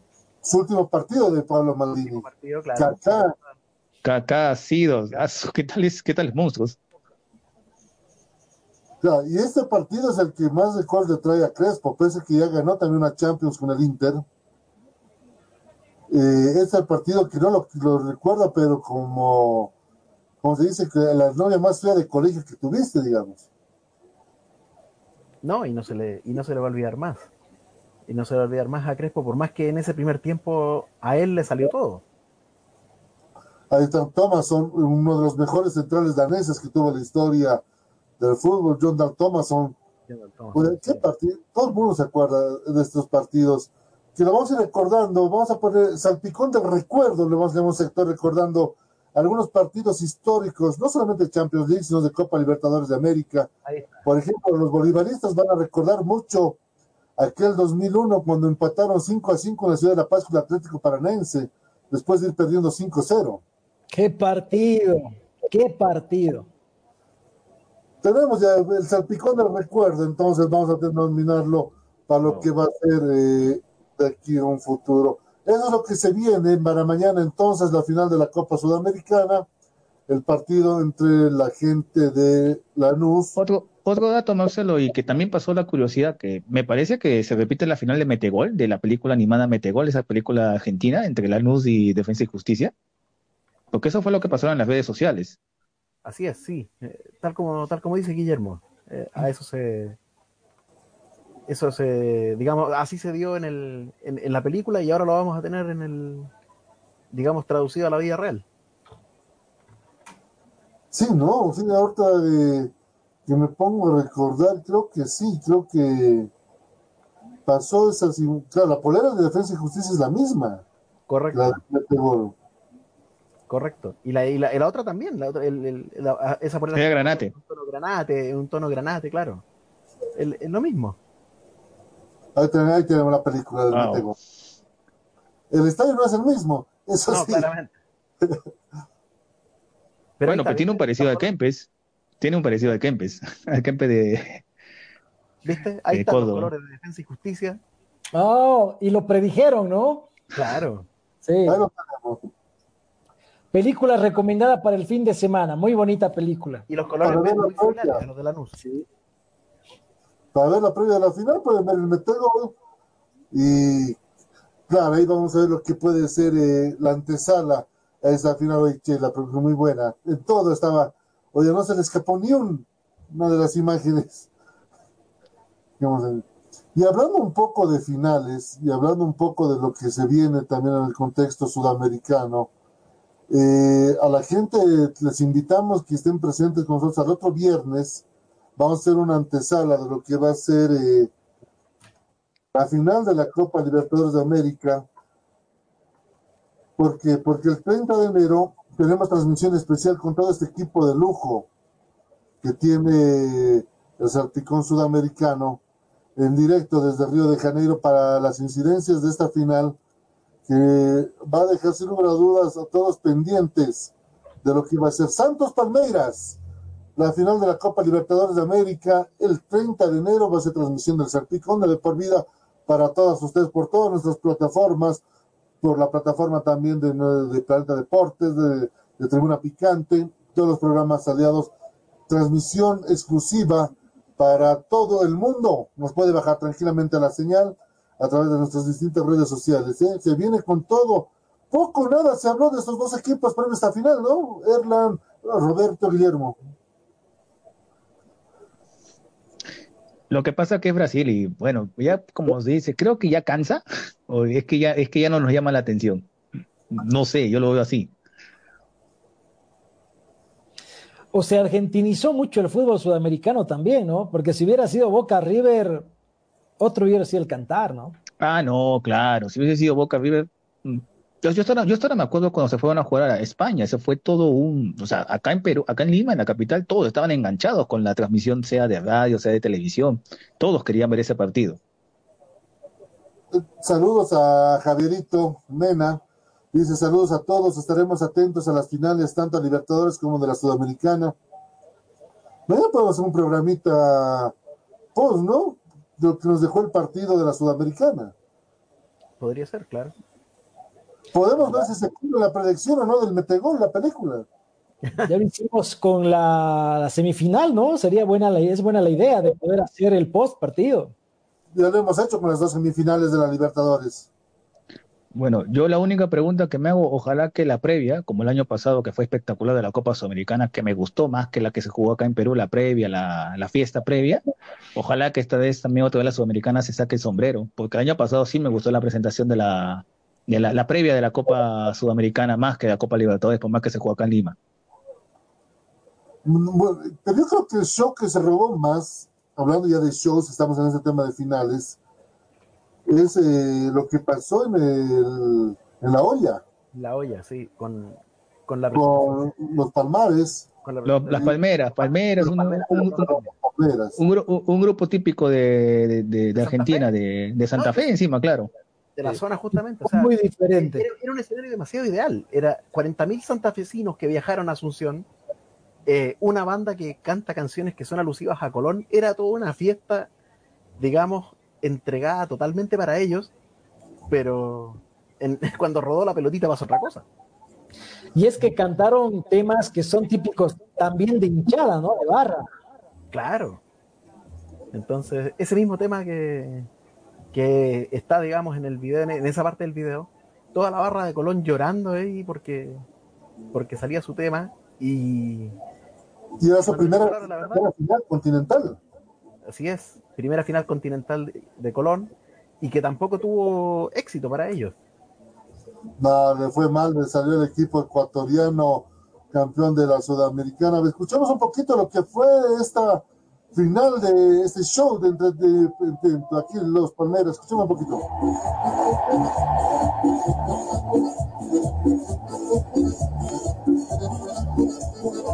No hace falta que les diga que soy raza, por mi piel escapan almas amarera. Sangre y luto es el color de mi bandera, y a los negros yo los llevo aquí en el alma. Es el negro sentimiento que se lleva de verdad. Esta imagen es la que me mató, de este señor de gorra. Si lo podemos entonces un poco, señor director, por El, favor. el- el- el amor por los colores de tu equipo y que encima estés en, en una final no tiene precio. Este señor. Las lágrimas se le caían al escuchar la canción de su equipo. Y hubiera sido lindo ver la misma fiesta mañana en el Estadio Mario Alberto Kempes o lo que pueda hacer Río de Janeiro, porque es otra cosa con hinchada, pero es el colorido que te da el fútbol, Roberto. Así es, efectivamente, eh, la, la fiesta, la fiesta, la alegría, en este caso todo rojo y negro, en, en- alusión directa a Colón, este, este hincha emocionado, cantando el coro de su, de su canción ahí a toda voz, como, como los 40.000 hinchas de Colón, eh, es, es lo que evidentemente vamos a echar de menos este, este sábado y la próxima semana también, eh, que es lo que nos va a faltar, pero también, bueno, también tenemos que ser conscientes de lo que, de cómo estamos hoy en día. Y, y la realidad no nos permite darnos ese gusto, vivir ese privilegio de disfrutar en, en la cancha lo que, lo que están haciendo en este caso los, los principales equipos sudamericanos. Se me ocurre, se me ocurre, Marcelo, Roberto, Guillermo, para el próximo viernes, para la final de la Copa Libertadores, te voy a enviar un video que, captamos en la final River Boca en el Monumental, aquella final que nunca se llevó a cabo. Como anécdota, estuvimos ahí en tribuna, fuimos como espectadores porque era tan difícil conseguir un- una acreditación que teníamos que tener el plan B y el plan B era adquirir una entrada. Lo que vivimos e- en la tribuna, en el Monumental, por Dios, les digo, me acuerdo y se me ponen los pelos de punta, ¿no? Es una sensación que hoy se le extraña más que nunca. Así que te voy a mandar, Marcelo, ese recuerdito para que lo podamos pasar y se vea cómo se vivió desde la tribuna.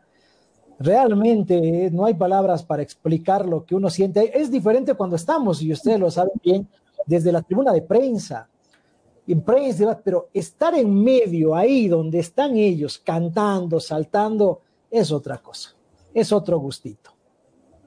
Javierito dice canciones de las fondas para las fiestas patrias aquí en Chile. Claro, o sea, si, si hubiera, digamos, una, bueno, de hecho la final iba a ser acá en principio, Claro. la, la del 2019. Y la sudamericana iba a ser en Perú, pero después hubo un Claro. cambio. Claro. Y, y y como lo decía hace un par de semanas atrás, en el primer round entre el gobierno de Chile y la Conmebol, ya la final de la Copa Libertadores se sacó, se llevó a Lima, y la otra, digamos, la otra final, la de la Sudamericana, se llevó a Asunción, mientras que ahora en el segundo round volvió a ganar la, la Conmebol, volvieron a sacar el partido de Chile y volvió a irse a Asunción, que es el plan Bueno. B que, que Bueno. manejan ellos. Nosotros, Marcelo, ni para el repechaje, ¿no? Ni en Sudamericana, ni para Libertadores. O sea, Ni para el campeonato de bonitos nos toman en cuenta nosotros. Bueno, aunque, aunque yo tomaría en cuenta al, al Tawiche, luego, o sea, la forma como lo han, lo han remodelado al Tawiche puede por lo menos postular para hacer una final de mínimo Copa Sudamericana en Santa Cruz, porque no creo, o sea, con el respeto que le tengo a La Paz, no creo. A lo máximo será Cochabamba y Santa Cruz, en Bolivia. Es bonito el estadio por las gradas, pero si vieras cómo está por dentro. Ah, no, pues, esa es otra cosa ya. Mira, yo, yo lo digo con mucho respeto y siendo muy realistas. Hoy por hoy, más que el Tawichi, créanme que quien tiene posibilidad de, como estadio es el de Villa Tunari. Eh, disculpa, justo esta imagen que estoy viendo me, me, me hizo recordar porque, o sea, yo vino un familiar mío de Brasil, de, o sea, el, el- el sobrino de mi cuñado, vino acá, estuvo una semana con toda su gente de Flamengo y me preguntaban, ¿qué es esta canción de, de la Libertadores, todo? Y yo lo vi con extrañeza, hasta ahora me acuerdo, que no conoces a Fito, ¿no conoces a este pata? ¿A Fito Páez? No, ¿quién es?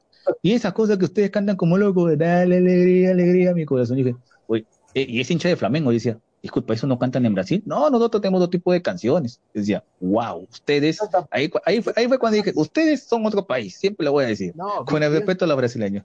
Bien su No, mundo pero- ellos. Ellos cantan de Xuxa y dale, oh, oh, oh, eso canta.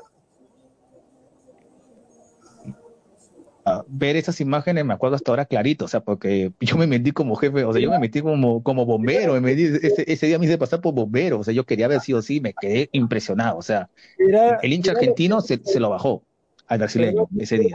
Mira lo que dice Marcelo Javier Mena en el chat. Dice, Conmebol no llevará una final a La Paz porque si llegan dos equipos argentinos, los dos pierden. Dice, Qué buena de Javier, qué buena de Javier. No. bueno, Que es la verdad. y bueno. Y se vienen, se vienen las fiestas de las finales de las continentales para el el 5 de febrero. Se conoce el sorteo de la Copa Libertadores, Copa Sudamericana y empezamos a hacer la antesala de lo que va a ser esto. Mañana no se pierde el salpicón, por favor, analizando lo que nos dejó la final de la Copa Sudamericana, Defensa, Justicia y Lanús. Para el sábado 30, para hacer el análisis post partido de la final de que le vamos a transmitir con el comentario de Erlan García, Roberto Sánchez, Javier eh, Palacios los comentarios.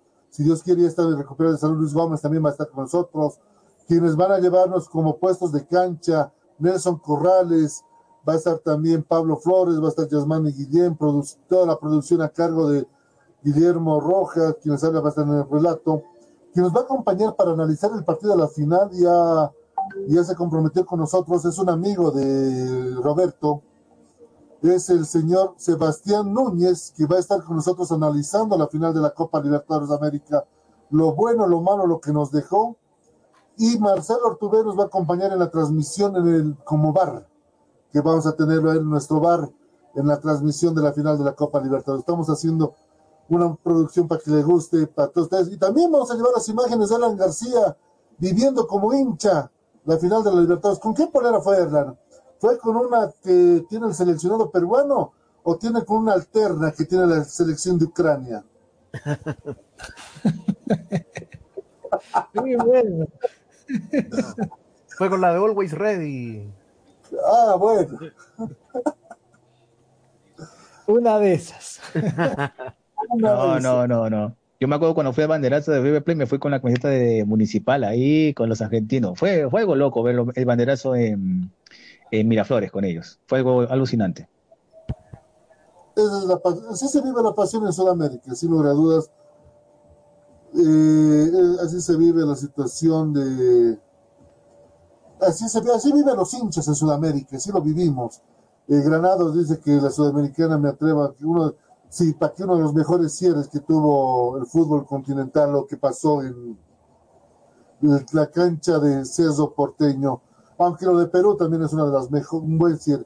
Ojo, que estamos empezando con esa norma, Er- Erlan Roberto, de un partido único, nos estamos acostumbrando a ver ya más seguido estos shows. Veremos mañana qué tipo de show nos van a presentar. Si va a haber show o no va a haber show por el tema de la pandemia, no se sabe. show? Estaba buscando- no tengo la información precisa de si habrá show. No confirmaron si va a haber show mañana. Tal vez alguien cante, no sé si habrá este tipo de magnitud de show, pero tal vez alguien se anime a cantar, ¿no? Algún artista argentino, eh, por lo que va a ser esta final de Copa Sudamericana y veremos lo que va a pasar el próximo sábado con la final de la Copa Libertadores de América. Eh, tenemos una buena noticia, que el Mundial de Clubes no va a ser de madrugada para nosotros, va a ser tarde-noche. Eh, ¿Se animan muchachos a meterle? Desde tempranito va a haber que estar ahí atentos. Bueno, bueno, este Mundial de Clubes que ya tuvo una baja, que es el, el Auckland City, el campeón de, de Oceanía, y que eso permitió que ya se definieran los cruces, eh, el cuadro completo, digamos, y ya está el, el derrotero claro, o sea, en el caso, bueno, hubiera estado eh, Javier acá, hubiera sido ideal para, para, darle, para que nos diera su opinión respecto al- a la llave de Tigres, que Tigres se enfrenta al campeón coreano, al, al, al Ulsan, al Ulsan de Corea, y el ganador de esa llave va justamente con Santos o con Palmeiras. Entonces, eso, eso en cierta forma, digamos, eh, augura una, una llave, una llave quizás un poco más cerrada para lo que es el, el campeón de, el campeón de la Copa Libertadores que se definirá este día 30 de enero. Perfectamente veremos lo que va a pasar. Ya se sorteó el Mundial de Clubes, ya se conocen los rivales, lo muy bien lo decía eh, Roberto, donde el favorito, sin lugar dudas, es el Bayern de Múnich. Donde queramos mirarlo, el favorito es el Bayern de Múnich y veremos qué tan favorito puede ser el Palmeiras o el Santos en esta, en esta su incursión. No, de todas maneras, eh, los dos equipos le, le propondrían un desafío completamente diferente a, a Hans-Jörg Flicks, al entrenador del Bayern Múnich, ya que el estilo de juego de, de, de Santos y de Palmeiras tienen, si bien tienen alguna similitud, tampoco hay tampoco hay, digamos, una nueva, o sea, un- un- una, una forma única de atacarlos a ambos. Entonces ahí el Bayern Múnich va a tener que esperar. Bueno, y también podemos, ¿por qué no? Pensar que se puede meter el Tigres o se puede meter el, el Ulsan, el Ulsan Hyundai, el equipo coreano. Entonces, No sería sorpresa que se elimine al equipo sudamericano, ya pasó una vez. ha pasado varias veces. O sea, River fue el último. Sí. Pero también, Sí. le pasó, también le pasó al Atlético Nacional previamente, que perdió y perdió con contundencia con el Yokohama Marino, si no me equivoco. Perdió 3 a 0 esa, esa semifinal. Eh, equipo que el Yokohama que estuvo a punto de inclusive ganarle la final al Real Madrid, que la- lo llevó a tiempos extra para poder resolverlo. Sorpresivamente, sorpresivamente. Eh, también la expectativa se perdió con este Mundial de Clubes, ¿no? No esperaba el fi- la final de la Intercontinental, pero bueno, también. Oye, y continúan los roces. Si se va a seguir eh, con esta organización del Mundial de Clubes. Claro, tenía no, que que- arrancar ¿no? el 2020, perdón, eh, Roberto, el 2022 tiene que arrancar el otro formato del Mundial de Clubes, ¿verdad? Claro, el que el que incluye también a los a los campeones de los torneos de los torneos digamos de segunda línea eh, continentales. En, en el caso nuestro el campeón de la Copa Sudamericana y irá también al, al, al mundial de clubes. Exactamente, ahí tenemos todo el panorama internacional, todo lo que hemos preparado para todos ustedes. Eh, ahora sí salimos mejor, ahora sí salimos mucho mejor. Muchas gracias a toda la gente de la producción, toda la gente que participa con nosotros. Eh, tenemos un comentario más de Javierito, dice, les comento que tuve el privilegio de visitar y estar en un partido en el Hernando Siles, el 2018, Bolívar Colo Colo. Sí, Javier es muy fanático de Colo Colo. Eh, él con toda su familia son todos hinchas del, del equipo Albo, que en este momento lo está pasando bastante mal, eh, de la mano del amigo personal del señor González, que, que no logra dar pie con bola, pero de todas maneras ya, ya ganó, ganó ahora un partido y salió de, de la zona de, de descenso, pero está todavía ahí con muchas posibilidades de jugar el, el, el playoff por el tercer descenso o de, ¿por qué no, caer en forma directa? Claro que sí. Este partido se pensar, ¿no? Ni pensar, porque Colo Colo ya sabe de eso. Ni pensar. Imagínense un año sin alianza, Chile sin Colo Colo, es, es terrible. No, por supuesto. eh, Y de hecho es un, es un plano en el que en general nadie se ha puesto por acá. O sea, de una u otra manera, los más, los más angustiados, entre comillas, con ese tema, son los propios hinchas colocolinos.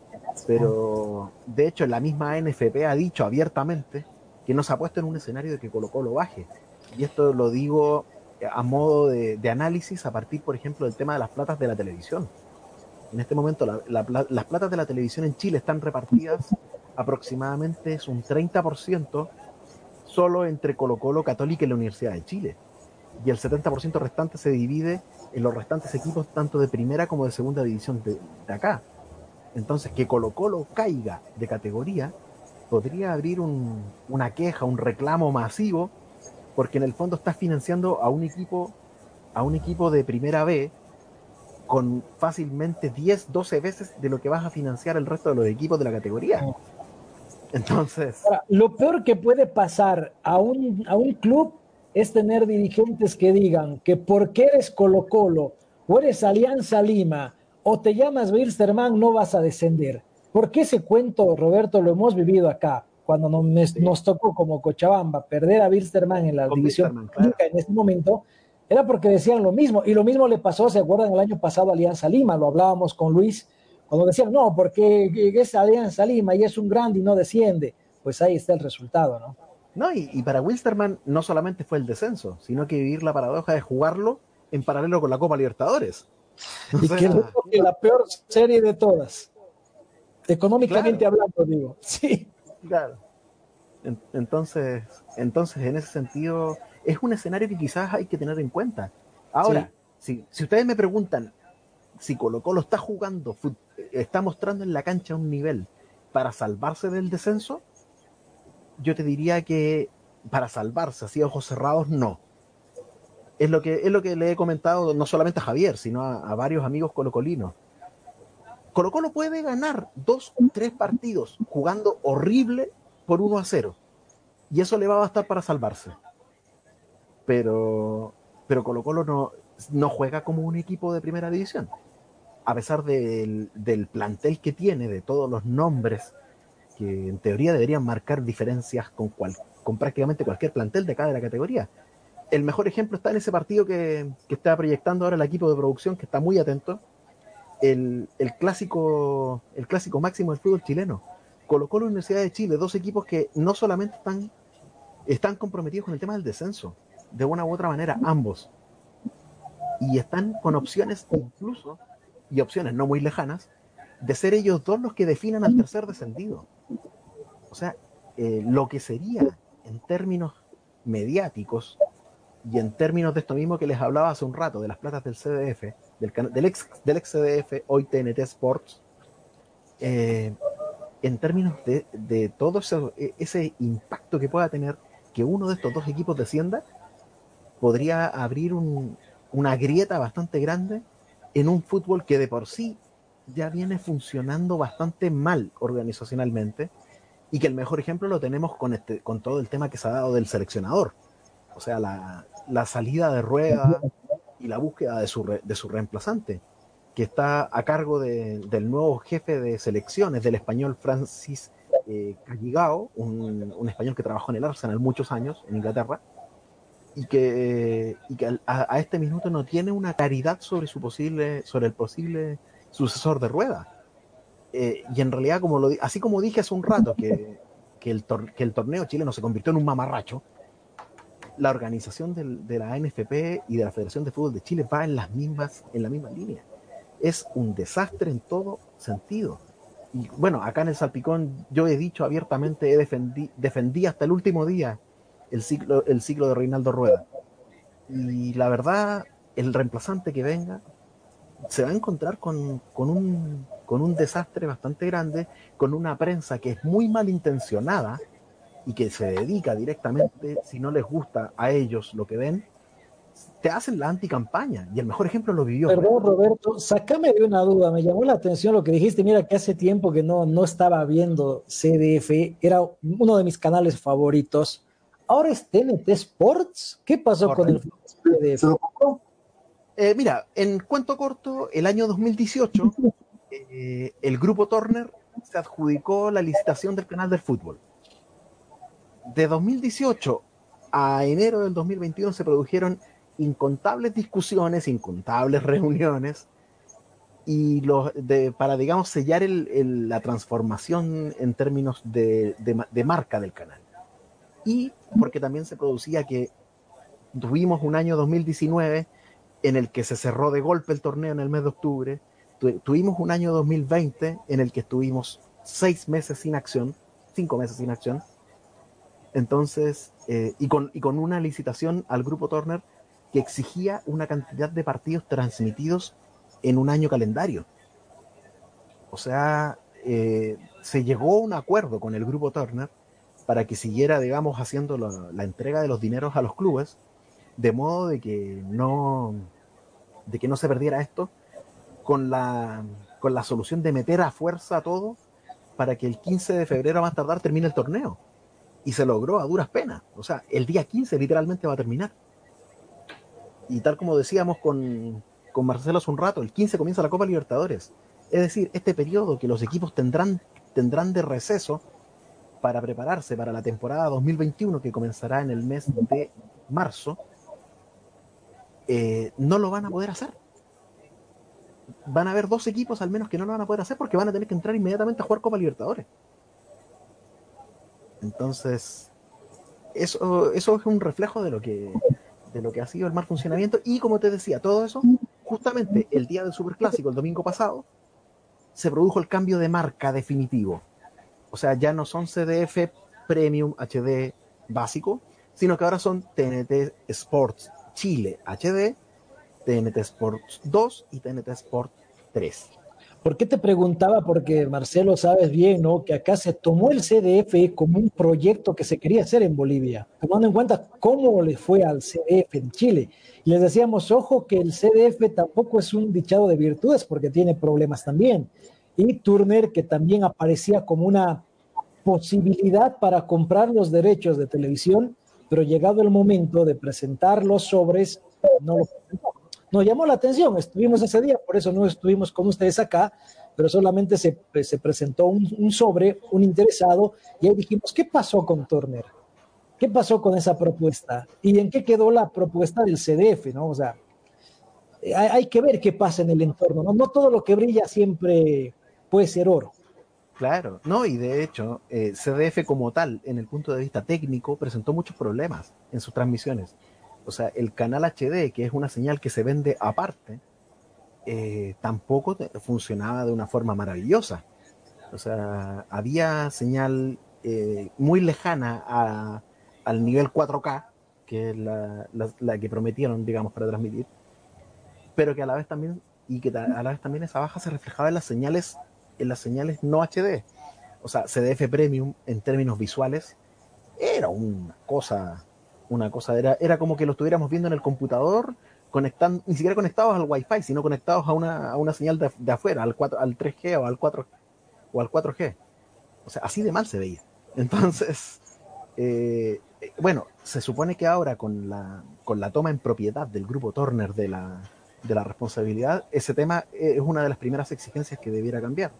Y de hecho, el grupo Turner, parte del compromiso de la licitación, fue en el mediano plazo conseguir la transmisión en vivo de todos los partidos de las dos categorías.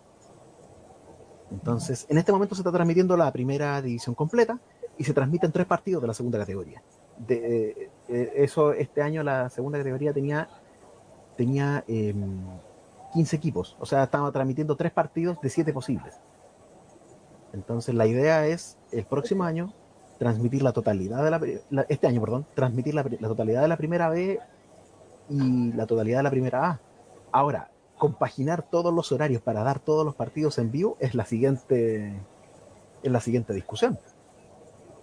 Esto lo acá, Marcelo, y esto tiene que saber la gente. Esto de producción televisiva en transmisión de, eventos no es tarea nada fácil. Es muy complicado, es muy caro. Eh, en otros países, no sé, en Chile, en Bolivia, no lo están haciendo por el momento, digo, porque la situación golpea. Para acceder a la señal en HD tienes que pagar, aparte del, del mensual, del cable, tienes que pagar extra como un pay-per-view, que afortunadamente acá todavía no, por un tema económico, digo pero mira, con lo que nos dices, qué alegría saber, Marcelo, que en Bolivia nos ven en HD y, es diferente. Y es diferente, y es diferente. 15 con 21 agradecemos a Radio Cepra que nos ha bajado la señal y a toda la gente que ha participado, les está gustando su formato. Eh, este fue un nuevo salpicón. Con nosotros va a ser el día de mañana 6 y 20, dependiendo. Terminando el partido, enlazamos directamente con el salpicón termina el partido de la final, enlazamos directamente con el Salpicón para hacer el análisis, tener la conferencia de prensa en vivo. Penales. Dime. ¿Habrán penales? Oh. Uy, podemos enganchar si hay penales de los, penales. Nos enganchamos a los penales. Perfecto, le enganchamos a los penales, entonces hay penales el día de mañana. No se pierda. Erlan García, ahora sí, vaya a terminar de ese plato pequeño que nos mostró. voy a calentarlo plato, si ese es el plato pequeño, no quiero saber cómo será el grande. Cuida, a ver, muestra otra vez a la gente, muéstrenos un poquito, háganos antojar. No, pero qué crimen. Ese es el plato pequeño, Ese es el plato pequeño. Es la entrada. un bocadito nomás. Luego viene. es un castigo, un castigo, señor. Oh, sí, Erlan, eh, cuídate mucho y nos encontramos mañana. Gracias, Marcelo, Roberto, igual a ustedes, a toda la gente que nos ha sintonizado. Cuídense mucho. El virus nos continúa generando un dolor de cabeza y felicidades a la gente en primera línea. Cuidémonos y este partido hay que ganarlo entre todos. Nos vemos mañana. Roberto, eh, como siempre, excelente, excelente toda la participación. Cuidarse mucho, por favor. Nos vamos a reencontrar el día de mañana con lo que va a ser la final de la Copa Sudamericana y todo lo que nos está dejando. Cuídate mucho, por favor. Marcelo, Erlan, como siempre un gusto, a, los, a nuestros oyentes en Radio Cepra, también a toda la gente que nos está viendo en las diferentes redes sociales en las que, en las que estamos llegando. Muchas gracias por su, por su apoyo, por su, por su cariño, por los mensajes a todos los que han participado. Eh, muchas gracias por, por las palabras. Y sí, y el llamado es a cuidarnos, como siempre, como todas las semanas. Esto no es un juego. El, el virus existe de la forma que sea que existe y nos está, y nos está jodiendo, nos está, nos está complicando, pero en el autocuidado comienza todo. Así que, y también todo el apoyo, el abrazo, la energía a la primera línea de cada uno de los países que ha hecho un trabajo fantástico este año, este ya casi año, con el tema del virus, y que, y que le espera un largo tiempo más todavía. Entonces, a todos ellos, un cariño, eh, con mucho cariño todo lo que, lo que hacemos. Y mañana estaremos, porque la pelota no deja de rodar, con la, con la final de la Copa Sudamericana. Exactamente, como dirían muchos, este es un partido difícil que no lo queríamos jugar, pero lo estamos jugando y lo podemos ganar. Todo depende de nosotros, seguir las reglas de juego, hacer caso al entrenador, que en este caso son los médicos, hacerle mucho caso a ellos. Cuídense, por favor. Si no es necesario, no salga de la casa, quédese en familia, quédese con el salpicón sudamericano, para ver todo lo que vamos a dejarles este fin de semana. Eh, mañana con todo lo que va a ser la programación de la final de la Sudamericana, el sábado, el domingo un debate especial del fútbol boliviano, todo aquí a través de El Salpicón. Nos vamos con los sabaneros. Que tengan un excelente fin de semana. Permiso, buenas tardes. Imagina un lugar donde puedas relajarte, un lugar de paz y tranquilidad, pero también de juegos increíbles, diversión y adrenalina. Por fin, el primer club acuático de La Paz es una realidad. A tan solo una hora de la ciudad.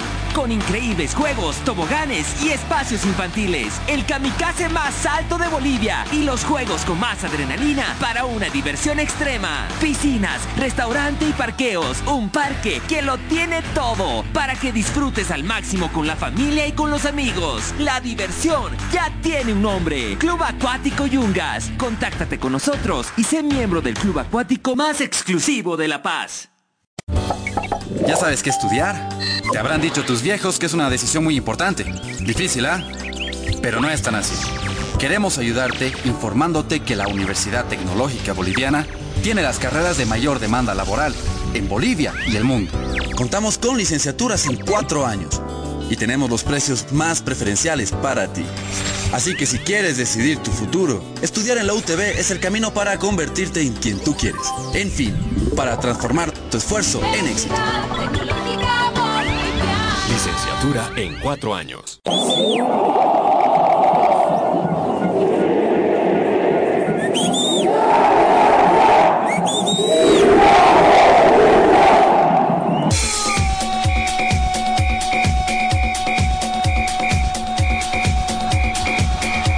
Información que necesitas saber del deporte en Bolivia y en el mundo, solo lo tendrás en De por Vida. A la cabeza de Marcelo González y todo su equipo de trabajo. Te darán la información de primera mano de todo el ámbito deportivo que tú deseas saber. Porque más que una pasión, es un estilo de vida. De por vida de lunes a viernes de 1 a 3 de la tarde por Radio Cepra 89.2 FM. De por vida.